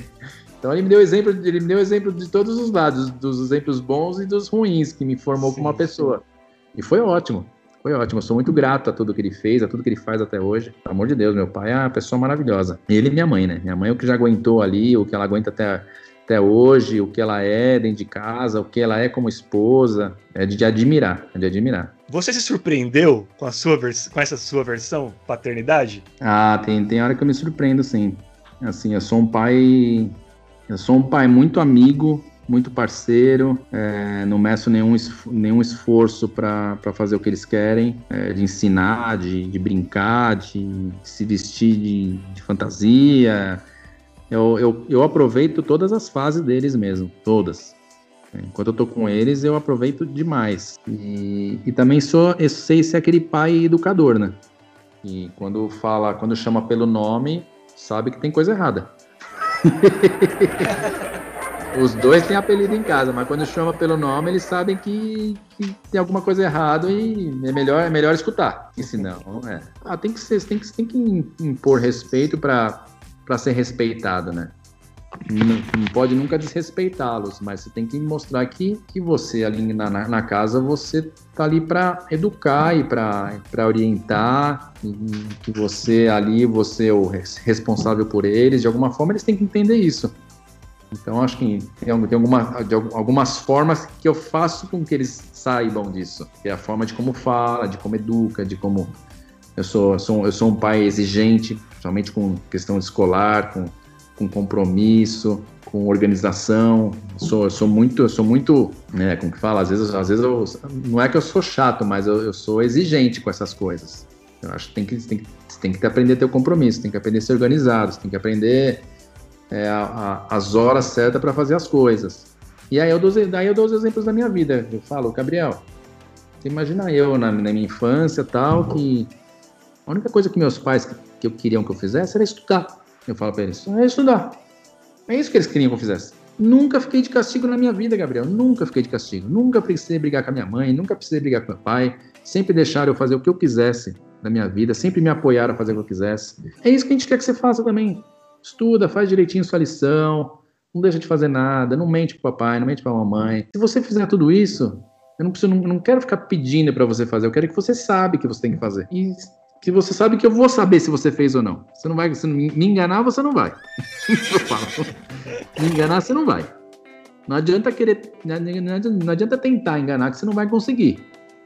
A gente às vezes, aí eu ainda falo para ele, às vezes a gente, a gente faz que você enganou, mas você não engana. Esquece. A gente sabe tudo que você faz. Já fui filho um dia, né? é, eu falei, a gente sabe de tudo, filho. Então, então é assim que funciona. Faz as suas coisas, que você sabe que eu vou te, eu vou ser o maior parceiro para você em qualquer coisa que você quiser fazer. Ele sabe disso. E a Maia, muito pequena, ainda não, não, tem, não tem essa capacidade é, de raciocínio, ainda que, que você consegue conversar com ela, né? Ela ainda, ela ainda tá na fase que ela quer ganhar tudo no choro. e ganha, né? E ganha, na maior, na, na maior parte das vezes ganha. Eu, você, você acha que você tem um perfil de pai mais tradicional na criação deles ou busca dar um pouco mais de autonomia para os filhos? Eu sou um pouco dos dois, eu sou um pouco dos dois. Eu gosto de dar autonomia para eles, para se virar sozinho. Não gosto, não gosto de frescura. Começou com frescura do meu lado, eu, eu já falo, ó, não adianta, pode chorar que não vai resolver nada. Chora o quanto você quiser, e a hora que você parar de chorar, a gente conversa. E é assim que funciona. Não, não, não sou daqueles que começa a chorar é, começa a chorar, eu atendo. Falo, ah, tá, tá chorando. Não, não, não sou assim. Nunca fui assim. Eu falo, deixa, eu falo pra minha esposa, deixa chorar. Deixa chorar, porque ele não pode vencer a gente no, no, no choro. Porque senão depois aí, toda hora vai querer chorar. Deixa chorar. Não me vence no choro. Eu não venço no choro. Minha esposa, às vezes, ela se enche e ela acaba, ela acaba amolecendo. Não, eu não amoleço, não. É uma arte isso daí, viu? É, não é fácil não, mesmo, não. É, eu não amoleço, não. Mas assim, por outro lado, eu sou muito legal com eles, muito parceiro, muito amoroso, muito carinhoso, muito brincalhão, de tudo. Quer brincar, minha filha quer brincar de boneca, quer brincar, pinta minha unha, me maquia, meu, faz o que você quiser comigo, filha, vai. Não sei, meu, é a fase da vida dela, entendeu? Às vezes, eu, às vezes eu apareço tudo com as unhas pintadas e tal.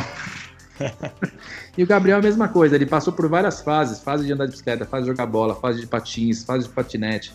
Todas eu aproveito o máximo com ele. Todas. E quem era o Sandro Dias antes do Gabriel e quem é o Sandro Dias agora depois da Maia? Vixe, Maria, difícil de falar, hein? Nossa senhora. Na verdade, quando a gente tinha o Gabriel somente, a gente achava que não, tinha, não teria espaço de amor para outra criança, né? Muito doida. Falei, meu, será que eu vou conseguir amar uma criança como eu amo essa daqui, nosso filho, meu? A gente vai está grávida agora, será que a gente vai conseguir dar o mesmo amor que a gente dá pro Gabriel? Cara, você consegue, cara, é muito você consegue, você consegue dar amor para os dois e você consegue amar os dois de igual para igual. Tão a ligação é tão grande pais e filhos que, que a gente consegue sim, cara. Mas assim, a diferença, talvez hoje eu sou mais bobão porque ser uma menina, né? O pessoal fala, ah, e aí, tá ferrado, hein, meu? Não puxou nada para você, hein? Eu falo, calma, ela vai rezar pela gente lá no convento, ela já tá, já tá no convento já. Já, já escrevi ela no convento, fica tranquilo, que ela vai rezar por você lá também. Mas, mas ô, ô, Sandro, quem era você antes dela? Antes do Gabriel, desculpa. Ela? Antes, antes não, desculpa. Isso, antes da paternidade. Ah, eu sempre fui uma pessoa, na verdade, como pessoa, como pessoa, Sandro Dias, eu, eu sempre fui sempre fui igual, não, não mudei muito como pessoa. Eu mudei, eu mudei como pai, só que assim, como pessoa antes do Gabriel, eu Cara, eu corri o mundo inteiro como continuo correndo hoje em dia também, porém, lógico que as coisas diminuíram bastante por causa de crises, enfim, e, e tempos diferentes. Mas eu estava construindo minha vida, não tinha nada que me segurasse. Eu era sozinho no mundo, solto no mundo, é, fazendo tudo com muita responsabilidade e principalmente comprometimento com que eu, que eu, que eu tinha e eu tenho com, com os meus parceiros, construindo minha vida. Não sei nem para chegar onde, entendeu? porque não, na época eu não pensava em ter. Eu, eu, fui ver, eu fui ver o quão era tão bom ser pai depois que eu fui pai. Daí eu falei, nossa, meu, como é bom ser pai, por que, que eu não fui pai antes? é por demais. Que eu não, é, por que, que eu não fui pai antes, meu? Com 37 anos eu fui pai pela primeira, primeira vez. Eu devia ter sido com 22. Ia ia ter um meninão grande agora comigo aí. é verdade. Mas antes disso era ah, como pessoa era o mesmo, mas assim, construindo a minha vida para alguma coisa, sei lá. Nem pensando em família muito, porque é, talvez em épocas da minha vida com pessoas diferentes que passaram na minha vida de parceiras, eu nunca muito imaginei que pudesse ser minha parceira pro resto da minha vida. Eu sempre, eu sempre consigo identificar muitas coisas muito no começo, assim, sabe? Teve relacionamentos meu, teve um relacionamento meu de 12 anos que eu, que eu já sabia que eu nunca ia, nunca ia ser minha parceira para da vida. Então era uma coisa passageira que durou 12 anos, pra você ter uma ideia. Nunca moramos junto, nada. Depois veio outras, tal, tal, depois veio, veio, veio uma que eu fiquei quatro anos, morei junto, morei junto três lá nos Estados Unidos só que com um ano e meio eu também já sabia que não era aquilo também. Era muito doida. Eu consigo meio que enxergar assim, mas assim, até eu consigo enxergar e eu me desligar, são dois pontos bem distantes, sempre foram, entendeu? Um demorou sim, tipo 12 sim. anos, o outro demorou quase 3. E aí, quando eu comecei a namorar com a Gabriela, lá lá atrás mesmo, já na, na, nos primeiros momentos, assim, quando a gente começou a sair, quando a gente começou é, se aproximar cada vez mais, eu falo, meu, acho que eu, eu acho que eu já comecei a enxergar outras coisas, eu já comecei a enxergar a família, já comecei a enxergar ela levando as crianças na escola. É loucura, é loucura da cabeça, mas eu enxergava assim essa situação com ela. E as coisas aconteceram de, mesmo assim, de acordo com o que, eu imaginar, que eu imaginei lá atrás. Gabriela mãe, levando as crianças na escola, blá, blá, blá, eu pai.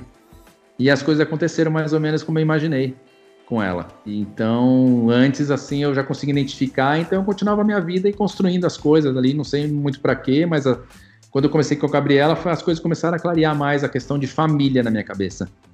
Eu falei, ah, puta, eu acho que acho que ela pode ser uma mãe. Via ela abrir na porta do carro. É, eu, eu, enxergava ela abrir na porta do carro para as crianças descer para ir para escola. Era a imaginação louca. Olha só. E, que é, e, o que é o que acontece hoje. E às vezes eu falo pela nossa, meu, eu enxergava tantas essas imagens assim, nossa, da nossa família, você com as crianças, eu, o que, o que acontece hoje, eu conseguia meio que enxergar. Já das outros relacionamentos eu sabia, meu, isso aqui não vai dar certo, mas durou 12 anos. Isso aqui também não vai dar certo, durou 4. Caramba! É. E, e, e, e, Sandro, você é uma lenda do esporte e eu queria saber se, apesar de todo o reconhecimento e o fato de ser um cara profissionalmente realizado e financeiramente estabilizado, se existia alguma lacuna em você que só a paternidade foi capaz de preencher e talvez tu nem soubesse disso e só foi dar conta depois. Eu acho que esse amor verdadeiro, que a gente que nunca tinha sentido, que não adianta, você não sente por nenhuma outra pessoa, a não ser que for um filho seu quando nasce. Não adianta você ser tio, não adianta você ser, não sei, cara. Mas assim, eu, eu falo no, na minha experiência. Eu fui, eu fui tio de seis sobrinhos antes de nascer meus dois filhos. E tinha um amor tremendo pelos meus sobrinhos, como eu tenho até hoje. Mas não, não compara o amor que eu sinto pelos meus filhos. Não tem comparação. É, é muito diferente. Era uma coisa que eu, não, que eu só senti mesmo depois de ser pai. Esse amor né, que, é, que é um amor recíproco, que é, é deles para mim, de mim para eles é exatamente igual, da mesma forma, acho que da mesma intensidade, e que eu nunca tinha sentido antes, nem por, por ninguém, assim, nunca tinha sentido por pela minha esposa, pelos meus pais. É, talvez meus pais sentiram de mim por eles, mas eu nunca senti deles por mim, é, da mesma forma como eu, como eu sinto, entendeu? Eu sinto por eles, pelos meus pais, assim como eu acho que meus filhos sentem por mim.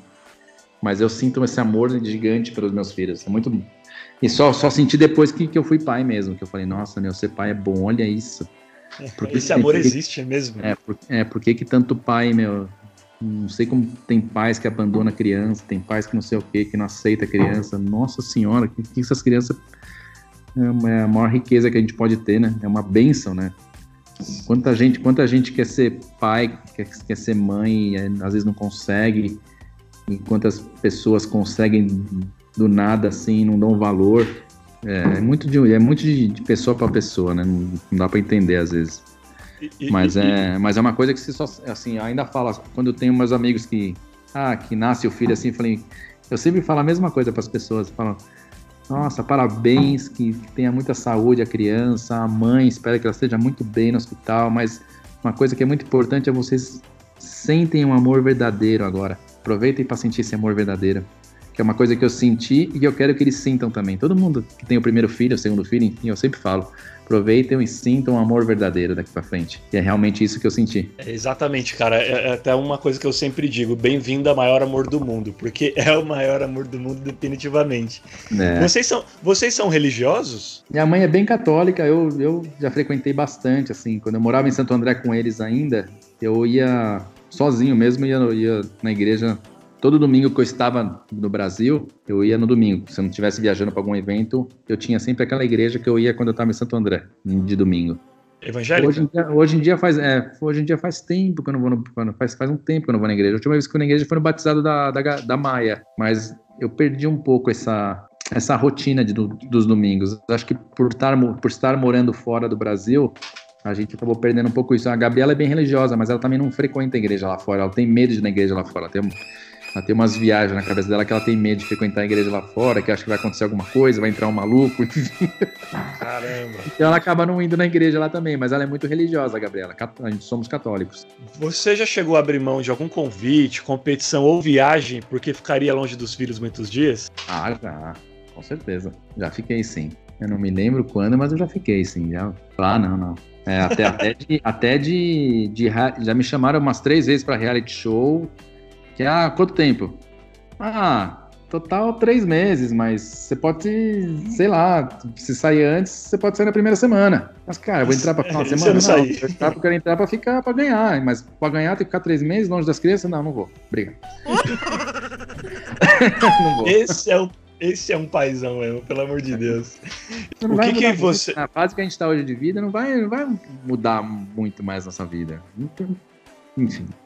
É verdade, cara. tem que pensar nisso passar mesmo. uns três meses com eles ou fazendo outra coisa que talvez não fica tanto tempo longe deles, mas mas tá próximo, né? Do que ficar assim é, inconectável por três meses. é louco, não dá. Tô fora. o que que você e eles mais gostam de fazer juntos? Os você, você e os filhos. A gente que mais gosta de fazer junto, eu acho que é. Puta, é bagunçar em casa, meu. Ah, o Gabriel a tá Gabi uma fase. doida Gabi, é, a, Gabi, a Gabi fica doida. A Gabi fica doida porque ela, ela acha que eu. Como eu viajo muito e volto pra casa ali, ela acha que eu volto só pra atrapalhar. atrapalhar o, o, que ela, o que ela conseguiu educar em, sei lá, uma semana, duas semanas, eu chego lá e, e atrapalho tudo. Aí, eles, aí, eu, aí eu vou dormir tarde, eles ficam no sofá comigo, que aí ela já não vai, não consegue mais levar eles para cama às 8 e meia, 9 horas da noite, que eles ficam lá, lá embaixo assistindo televisão comigo até 11 horas, 11 e meia, meia-noite, isso não é hora de criança ficar aí embaixo. Ai, ai. Mas quando eu tô em casa, eles gostam de ficar perto de mim, os dois. Ficar fazendo companhia, às vezes eu tô no escritório de casa, a Maia fica lá do lado, o Gabriel fica ali enchendo o saco também, e aí... Mas acho que a parte das brincadeiras, eu acho que é o que eles mais gostam que eu faço com eles em casa. Que ali é onde que a, a, a Gabi fica naquela na função de dona de casa ali. Então ela, ela acaba ficando irritada que a gente fica bagunçando. É lógico, a gente bagunça, mas arruma. Mas, mas, mas acho que é o que eles mais gostam de fazer é bagunçar comigo, que eu bagunço mesmo. É, é um papai, papai bagunceiro. É, eu sou bagunceiro. O, não, não o skate. Esporte, não. o skate entrou muito cedo na tua vida, né, Mineiro? E na dos filhos, cara, o carrinho já tem chamado a atenção deles? Eu já, eu já. O Gabriel já tinha skate antes de nascer, né? Quando a gente montou o quarto dele aqui em casa, ele já tinha um skate do lado já. Ah, ele, eu já tentei levar ele algumas vezes. Ele tem skate, hoje ele tem um skate apropriado para ele, o tamanho dele, tem equipamento, tem capacete, ele tem tudo. E às vezes que eu levei ele comigo, ele, eu, eu percebi que ele leva jeito para andar de skate. Ele, ele, tem um talento, ele tem uma, ele tem uma facilidade para andar de skate. Mas ele ainda não, ele na idade dele, ele não tem, ele não tem, não tem iniciativa de, de querer ir para pista comigo. Ele, eu vou para pista quase todo dia, lá no, principalmente lá nos Estados Unidos, ele vê eu saindo, mas ele não tem a, ah, pai, eu vou junto, às vezes eu chamo ele, mas se ele não quer, eu não forço também. Eu não forço porque eu acho que ele tem que fazer o que ele gosta, não o que eu gosto. O que eu gosto ele já sabe. E se ele quiser andar de skate comigo, ele sabe que eu vou andar de skate todo dia. E eu acho que ele tem que ter iniciativa própria, tem que gostar de fazer, e não eu, eu forçar ele a andar de skate. Meu, vamos lá que você tem que andar de skate comigo. Não. Deixa ele à vontade. Nunca ninguém me forçou, forçou eu fazer nada na vida. E as coisas na minha vida aconteceram, vieram assim, os esportes que passaram na minha vida, foi tudo muito natural. Eu andava de bicicleta, andava de bicicleta antes de andar de skate, eu corri campeonato de caloi cross, tenho medalha em casa de caloi cross, enfim, depois veio skate na minha vida e sempre meus pais me apoiaram naquilo que eu gostava de fazer. Não naquilo que eles, ah, viu, acho que é, é melhor você jogar bola agora. Não. Teve uma época que eu joguei bola no clube, mas porque eu quis, não porque meu pai quis que eu jogasse bola. E acho que eu, eu sigo mais ou menos essa linha também, de ele fazer o que ele gosta e eu apoiar ele naquilo que ele gosta. Teve uma fase que ele uma fase que ele se empolgou, ele ia mais, ele ia mais comigo nas pistas, aí ele parou de ir, e aí depois veio a fase do patinete, aí eu comecei a andar de patinete com ele também. É, tinha, um, tinha dois patinetes em casa, eu andava com ele para fazer a vontade dele. Aí bicicleta, aí ele começou a se empolgar no futebol um pouco antes da pandemia, ele começou a jogar bola direto, eu comecei a jogar bola com ele, ia nos parques, jogava bola com ele, levava ele para aula de futebol, depois da aula de futebol ficava mais uma hora e meia jogando bola com ele. aí veio a pandemia, acabou a aula, acabou travou a, aula de futebol, aí ele tá no videogame. E às vezes eu vou lá e sento para jogar videogame com ele também, mesmo mesmo naquelas assim, puta, ele no videogame, mas assim, eu tenho que fazer o que ele gosta, tem que apoiar e, e sempre sempre tentando fazer entender que tem as obrigações também, né? Tem um momento de lazer, que é ele fazer as coisas que ele gosta, mas tem um momento das obrigações dele, que é estudar, é fazer a lição de casa, é fazer as obrigações dele como filho, deixar tudo organizado. E, e é isso, assim, mas ele, ele leva a gente pro skate, mas eu não forço nada, não. E nunca vou forçar. Ele sabe que se. Na verdade, eu sei que se ele. Se um dia ele quiser andar de skate e ele se empolgar em andar de skate, ele vai ter um parceiro para andar de skate o tempo todo. Ou se um dia ele quiser andar de bike, ou se um dia ele quiser soltar pipa, ele vai ter um parceiro para fazer o que ele gostar. Eu vou apoiar ele fazer o que ele gostar. E sempre mostrando os caminhos para ele, né? Como eu já fiz muitas coisas na minha vida, menos a gente sabe mais ou menos o caminho certo, errado, para onde vai, para onde não vai, é, aonde pode dar certo, aonde pode dar errado e instruí-lo sempre, né? Em qualquer situação, em qualquer situação que ele for seguir na vida dele. Mas não, nunca vou forçar ele a fazer nada, não. Ele tem que fazer o que ele gosta. A pessoa tem que ser. A pessoa só é feliz quando ela faz aquilo que ela, que ela tem vontade. E não o que os outros obrigam ela a fazer, né? Demais. Perfeito, é. cara. Belo depoimento. E pra amar, é, pra amar é a mesma coisa. O que ela quiser fazer na vida dela, mesma coisa. Se ela quiser andar de skate, ela vai ter um parceiro para andar de skate. Se ela quiser fazer outras coisas que eu que eu puder fazer, eu vou fazer junto. E se eu não puder, eu vou apoiá-la também. Da mesma forma. Cada um tem que escolher aquilo que gosta. ô, ô, ô, Sandro, e nessa era, cara, falando de redes sociais, a gente vivencia um momento da história em que muitos covardes, valentões e até disseminadores de ódio gratuito, eles se sentem à vontade para cometerem lá os seus crimes por detrás de uma tela com aquela plena sensação de impunidade. Isso assusta você com relação aos filhos? Te dá medo? Ah, me dá medo sim, cara. É, é exatamente o que você falou, né? Atrás de uma tela do computador a gente nunca sabe quem que tá, né? Atrás da tela do computador não tem coração. E as pessoas que se crescem atrás de uma tela de computador, elas não têm muito limite, né? Elas falam o que quer, elas, elas atacam da forma que querem. E isso dá medo. Até, até eu me policio de, de, não, de não entrar nessas, nessas coisas de rede social, né? Eu não, eu não gosto de. Eu, assim, eu, como uma pessoa pública, não gosto de publicar coisas que eu sei que vai dar, vai dar pano pra manga. Não gosto. Não gosto porque não porque eu nunca sei quem está atrás, o que está falando. Eu sei o que eu faço, mas quem está atrás da, da, tela lá, não sei aonde, me escrevendo, ainda não sei. E pode escrever qualquer coisa, aí pode me agredir, ou pode me deixar chateado. Aliás, não vai, nada, nada vai me atingir, porque, porque justamente porque eu tenho essa, essa, eu tenho essa capacidade de, de, de, de saber que atrás da tela tem uma pessoa que eu não conheço e que pode falar o que quiser e eu não, nunca vou saber quem que é. Eu tenho, eu tenho isso em mim e, e, me, e pode falar o que for, mas eu, eu, eu evito colocar temas polêmicos na, na minha rede social para não, pra justamente para não causar esse tipo de coisa, não causar injúria, não causar, ah, não disseminar o, o mal na rede social. Eu não sou uma pessoa que eu gosto, eu gosto do bem, eu gosto de falar coisas boas, coisas positivas e é lógico que nem a gente nunca vai agradar 100% as pessoas, uma hora ou outra, uma, uma pessoa ou outra fala alguma coisa, mas assim, tá atrás de uma tela, não sei quem que é, e, e por isso que não me atinge. Mas tem pessoas que são sensíveis a isso, que, se que, que acaba sendo atingidas de alguma forma. E eu, eu me preocupo com meus filhos, sim, da, do, onde eles vão, com o que eles falam. Às vezes meu filho tá jogando, ele tá conversando com, com os amigos lá, às vezes eu pego o fone dele e falo, com quem você tá conversando? Deixa eu ver. Aí coloco no ouvido, falo, ei, hello, hello. Aí eu escuto a voz da, da pessoa do lado, eu vejo que a criança fala, ah, beleza, continua aí. Porque me preocupo sim, né? É muito doido hoje essa, essa parada de rede social, de, de virtual, e, gente, e as crianças são muito. As crianças, as crianças têm. Ah, elas não têm a malícia, né? Elas não, elas não têm maldade, né? Mas e aí as pessoas se aproveitam dessa, dessa pureza das crianças para tentar fazer coisa ruim, né? Me preocupo sim, cara, com certeza. E tem que ficar sempre esperto, tem que ficar sempre esperto. Sem dúvida, sem dúvida. A, a gente está chegando ao final do programa, mas antes do nosso quadro de encerramento, eu queria ouvir de você um pouco sobre a Gabi, né? Sua esposa e mãe de seus filhos. O que ela proporciona e já proporcionou a você em relação ao teu crescimento, amadurecimento enquanto homem, pai e esportista? Ah, a Gabi é difícil falar dela, meu. Eu vejo, eu vejo muito minha mãe nela. Uma mulher guerreira, uma mulher que, que eu posso falar que, como dona de casa, é uma das melhores donas de casa que eu já conheci, tanto ela quanto minha mãe, que elas, elas não são elas não são mãe e filha, mas elas parecem que são mãe e filha, de tão parecida com que elas são dentro de casa.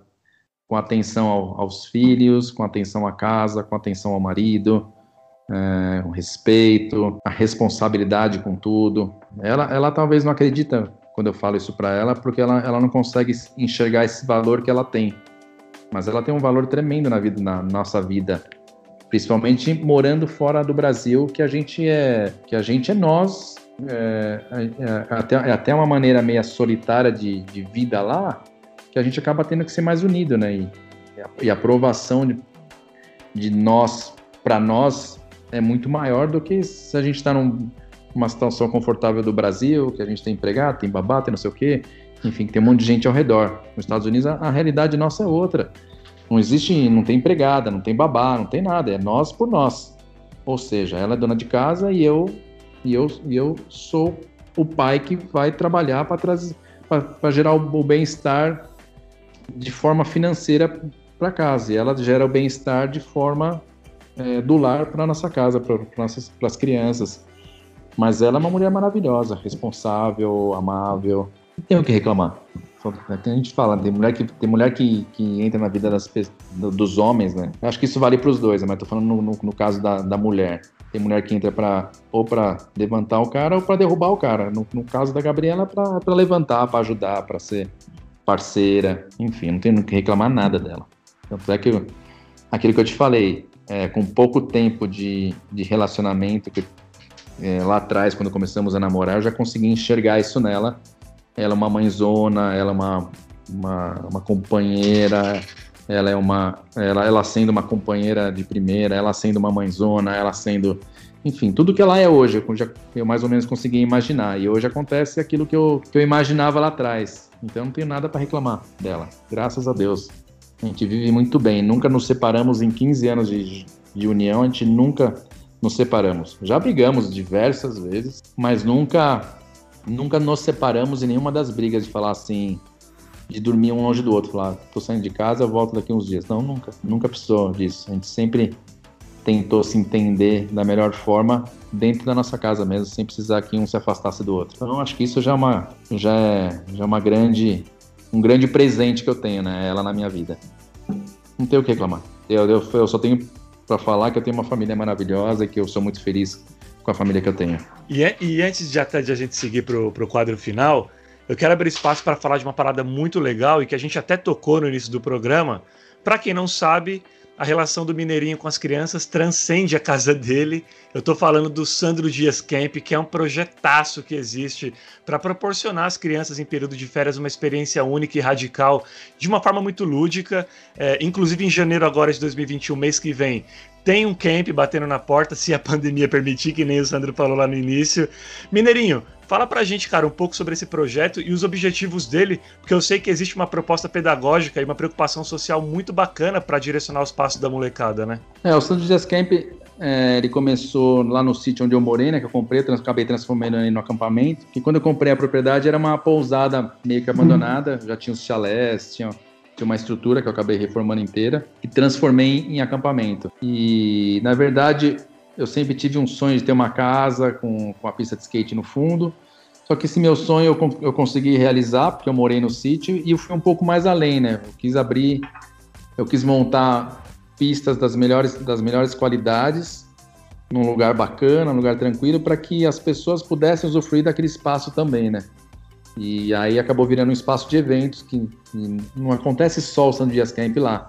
Mas Sandro, Sandro Dias Camp é um dos projetos que eu tenho lá, que é um dos que eu, que eu mais gosto de fazer, porque é totalmente voltado para criança, para iniciação ao esporte, para educação, para que para que eles tenham oportunidade de, de conviver em conjunto numa idade deles que é tão crucial assim de escolhas de traçar destinos e caminhos para a vida. Era uma fase onde eles estão absorvendo um monte de coisa que, se você mostrar uma coisa legal, capaz que você consiga colocar essas crianças num, num, numa, numa ideia legal também, para que eles continuem a vida deles. E, e, é isso que a gente tenta fazer lá no Santo Dias Camp. É, o, o, acampamento é um acampamento de recreação e é lógico que o, o carro-chefe é o skate, porque tem um monte de pista de skate, enfim, mas, mas a gente tem bicicleta, a gente tem slackline, a gente tem é, pedal stand-up, porque é diferente para represa, tem boia cross, que a criançada vai na boia eu puxo com jet ski na represa.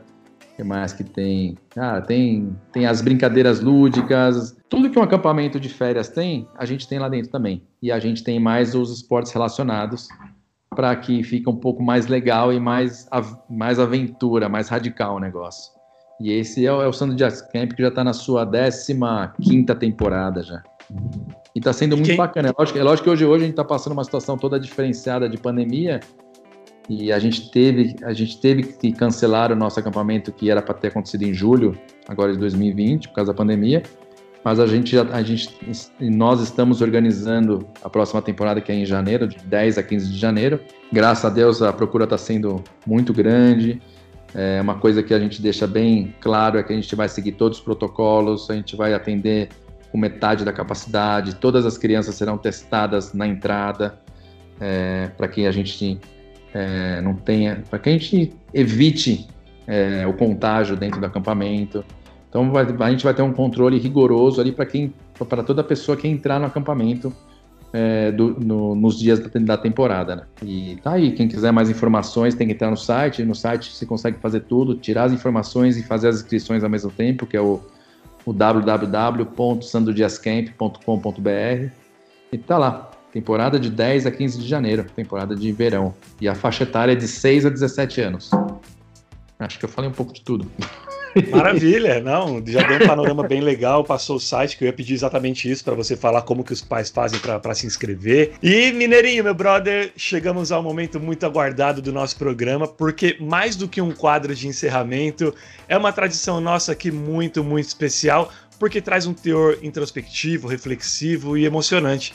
Já explico o porquê e como funciona pau na máquina porque é hora dela, a cápsula, cápsula do, do, tempo. tempo. Louco, meu, que isso? Senta que lá vem a história. Vamos lá. É na, ó, ó, Sandro, é na cápsula do tempo que você vai buscar lá no fundo da alma uma mensagem para deixar para o Gabriel e também para Maia. Trata-se de um recado, cara, em que você grava para que seus filhos possam ouvir no dia em que você, paizão, não estiver mais aqui vivo nesse mundo. Louco, sabe aquele, sabe, sabe aquele momento em que a gente mais precisa de uma palavra do pai para seguir gente com dificuldade ou até mesmo para compartilhar um momento de alegria? Aí a gente olha para o lado e vemos que fisicamente o pai não está mais aqui. Nossa. Então, Mineirinho, então, você pode gravar uma mensagem só para os dois filhos ou gravar uma mensagem para cada um deles, fica a seu critério. E é isso. Vamos nessa, Sandro Dias, a palavra é tua, em primeira pessoa. Se esqueça de tudo ao redor, valendo. Caramba, que difícil, cara. Eu não consigo me imaginar longe deles. É muito difícil eu pensar numa mensagem para os dois. Acho que a mensagem que eu tenho que deixar para eles é, de repente, para eles vocês têm uma vida maravilhosa, que vocês. É... Puta, cara, é muito difícil isso. Eu não consigo, não. Muito, muito foda, não consigo, não. Mas eu, eu queria falar para eles, meu, para eles terem a, a vida mais maravilhosa do mundo, que eu, que eu sempre quis deixar para eles, os melhores exemplos. E, cara, não sei, difícil falar. Você me pegou muito, muito de sopetão. no punk, não dá pra falar isso aí. Não sei o que não, cara. Eu não, eu não me vejo nessa situação. Né? É, é, é, é todos os convidados, cara, é, a gente tem de tudo. É aquele que eu te falei. Qual o seu medo, Sandro? Você tem medo de alguma coisa? Tenho, tenho medo de morrer. E é, uma co e é um assunto que eu odeio falar. Eu sei que é uma coisa, é uma coisa mais. Na é a coisa mais certa da vida é o, é o dia que todo mundo vai morrer. Mas é um assunto que eu mais odeio falar. Eu não gosto que minha esposa fala, eu não gosto que minha mãe fala, eu não gosto que meu pai fala, eu não gosto de, eu não gosto de falar. Eu sei que um dia todo mundo vai. Eu sei que um dia todo mundo tem, vai ter, vai morrer, enfim. Mas é um, é um dos assuntos, é, o, é o único assunto que eu odeio falar. Às vezes, às vezes meu, tinha, eu ia no banco lá, a pessoa falava assim: Ah, você não quer fazer um seguro de vida? Tá, mas quem que vai usar o seguro de vida? Eu que vou usar? Não, quando o senhor morrer, fala, minha filha, na boa, meu, você tá falando com a pessoa errada. eu não sou seu cliente potencial, né? Não, esquece, esquece. Não, não, não é. Por quê? Porque é, é um assunto que eu não gosto de. Eu não, não, cara, não, eu não consigo falar esse tipo de assunto. eu, tenho uma coisa, eu tenho uma coisa que eu aprendi na, na minha juventude quando eu fazia eu estava na escola ainda lá atrás, estava no meu no primário, eu fui no encontro de jovens e aprendi uma, uma sigla lá, VIMP. Isso, meu, carrega até hoje. Vive intensamente o momento presente. Acabou. É isso, viva hoje, né? Vivo hoje. Como que você quer que seus filhos lembrem de você ou que as pessoas falem sobre você para eles quando você de repente falando sobre isso, quando você não estiver mais aqui? Questão de legado agora. Eu sempre falo assim, daqui a gente não leva nada. Nunca, coisas materiais, a gente, na, coisas materiais, na, na, verdade a gente não leva nada, mas a gente deixa boas ou más lembranças. Eu tento fazer o melhor para todos e deixar bons exemplos para que as pessoas me lembrem dessa forma e que talvez elas sigam e usem na vida delas também, se for legal, entendeu? Mas é, é, como, eu, é como eu levo minha vida. Minha vida eu levo como, como eu tive bons exemplos e maus exemplos que acabou servindo para ser coisas boas, é o que eu tento passar para as pessoas também. Para a gente seguir os bons exemplos que as pessoas deixam, ou que as pessoas fazem e que estão por aqui ainda, para a gente seguir esses bons exemplos. É isso que eu quero deixar. Eu quero deixar bons exemplos, boas lembranças, boas risadas, é, bons momentos, porque a gente não vai conseguir levar nada. É isso, é isso que eu quero que eles lembrem de mim, de bons momentos e boas lembranças. E de bons exemplos também. Puta, meu pai era assim, puta, meu pai fazia isso que era muito legal, vou fazer isso também. Meu pai, graças a Deus, ele tá vivo, mas você vê que eu levo muita coisa dele. Eu aprendi muita coisa com ele e eu tenho um orgulho de falar. Tanto das coisas boas que ele mostrou, como as coisas ruins. E eu gostaria que meus filhos também tivessem isso no futuro deles. Independente se eu já tiver morrido ou não, mas que eles falam, puta, meu pai me ensinou que isso é legal, cara. Isso aqui, pô, meu pai faz assim, faz daquele jeito. É dessa forma que eu quero que eles lembrem de mim. Assim como eu, como eu tenho isso com meu pai. Graças a Deus ele tá vivo e mas tem muita coisa que eu, que eu uso como, como coisas que ele, que ele faz ou que ele já fez e que eu e que eu tento fazer e tento seguir também. Boas lembranças, boas recordações e bons momentos. É isso. Bom, agora sim chegamos ao final de mais um Paternidade.doc. Quero agradecer de coração você que esteve com a gente. Se possível, compartilhe essa positividade com as pessoas que conhece, porque é um trabalho árduo, conduzido e fortalecido somente pelo amor e pelo desejo de informar homens mais comprometidos com suas paternidades e famílias. Então, eu vou ficar muito grato se você que ouviu e gostou puder repassar essa energia boa, tá bom? Aos meus amigos da Philips Zavent, meu muito obrigado de novo pela parceria e incentivo. Philips Zavent, que é a marca número um no mundo em recomendação por mães para linha de cuidados para mamães e bebês. Acesse loja.philips.com.br, loja.philips.com.br. E Mineirinho, cara, só gratidão por você ter aceito o meu convite de imediato e ter separado um momento para essa troca tão verdadeira, mesmo no meio de uma pandemia, no meio da organização do teu camp, já nos preparativos para o fim do ano. Obrigado, meu amigo, de coração, viu? Isso, eu que agradeço a oportunidade. Falar da minha família é, é, um, é um maior orgulho que eu tenho e, e gosto de falar deles, gosto de, de, exaltar as coisas, tudo que eles representam para mim, que, que realmente é um, é um, amor verdadeiro. Obrigado pela oportunidade, espero que a gente tenha outras oportunidades para conversar muito mais, seja aqui gravando ou não, que a gente se encontra e troca bastante ideia. Foi um grande prazer mesmo, adorei. Demais, cara, eu adorei também. E a gente vai te ver no, em Tóquio, Jogos Olímpicos do ano que vem ou não?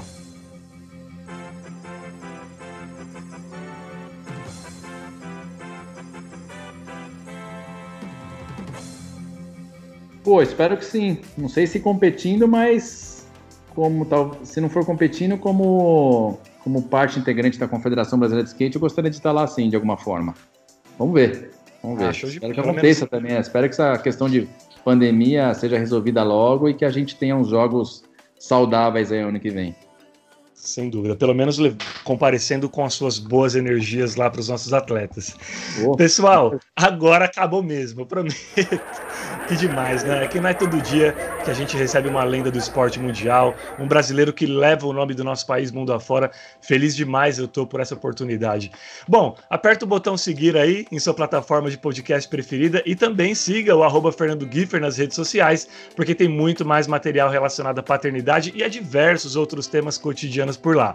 E lembre-se, o livro paternidade.doc, que leva o mesmo nome do podcast, também está a caminho e chega pela editora Lumen Júris assim que essa quarentena deixar a gente em paz. Então, não o percamos de vista.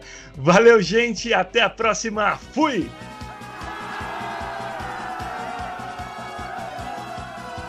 Você ouviu Paternidade.doc com Fernando Giffer.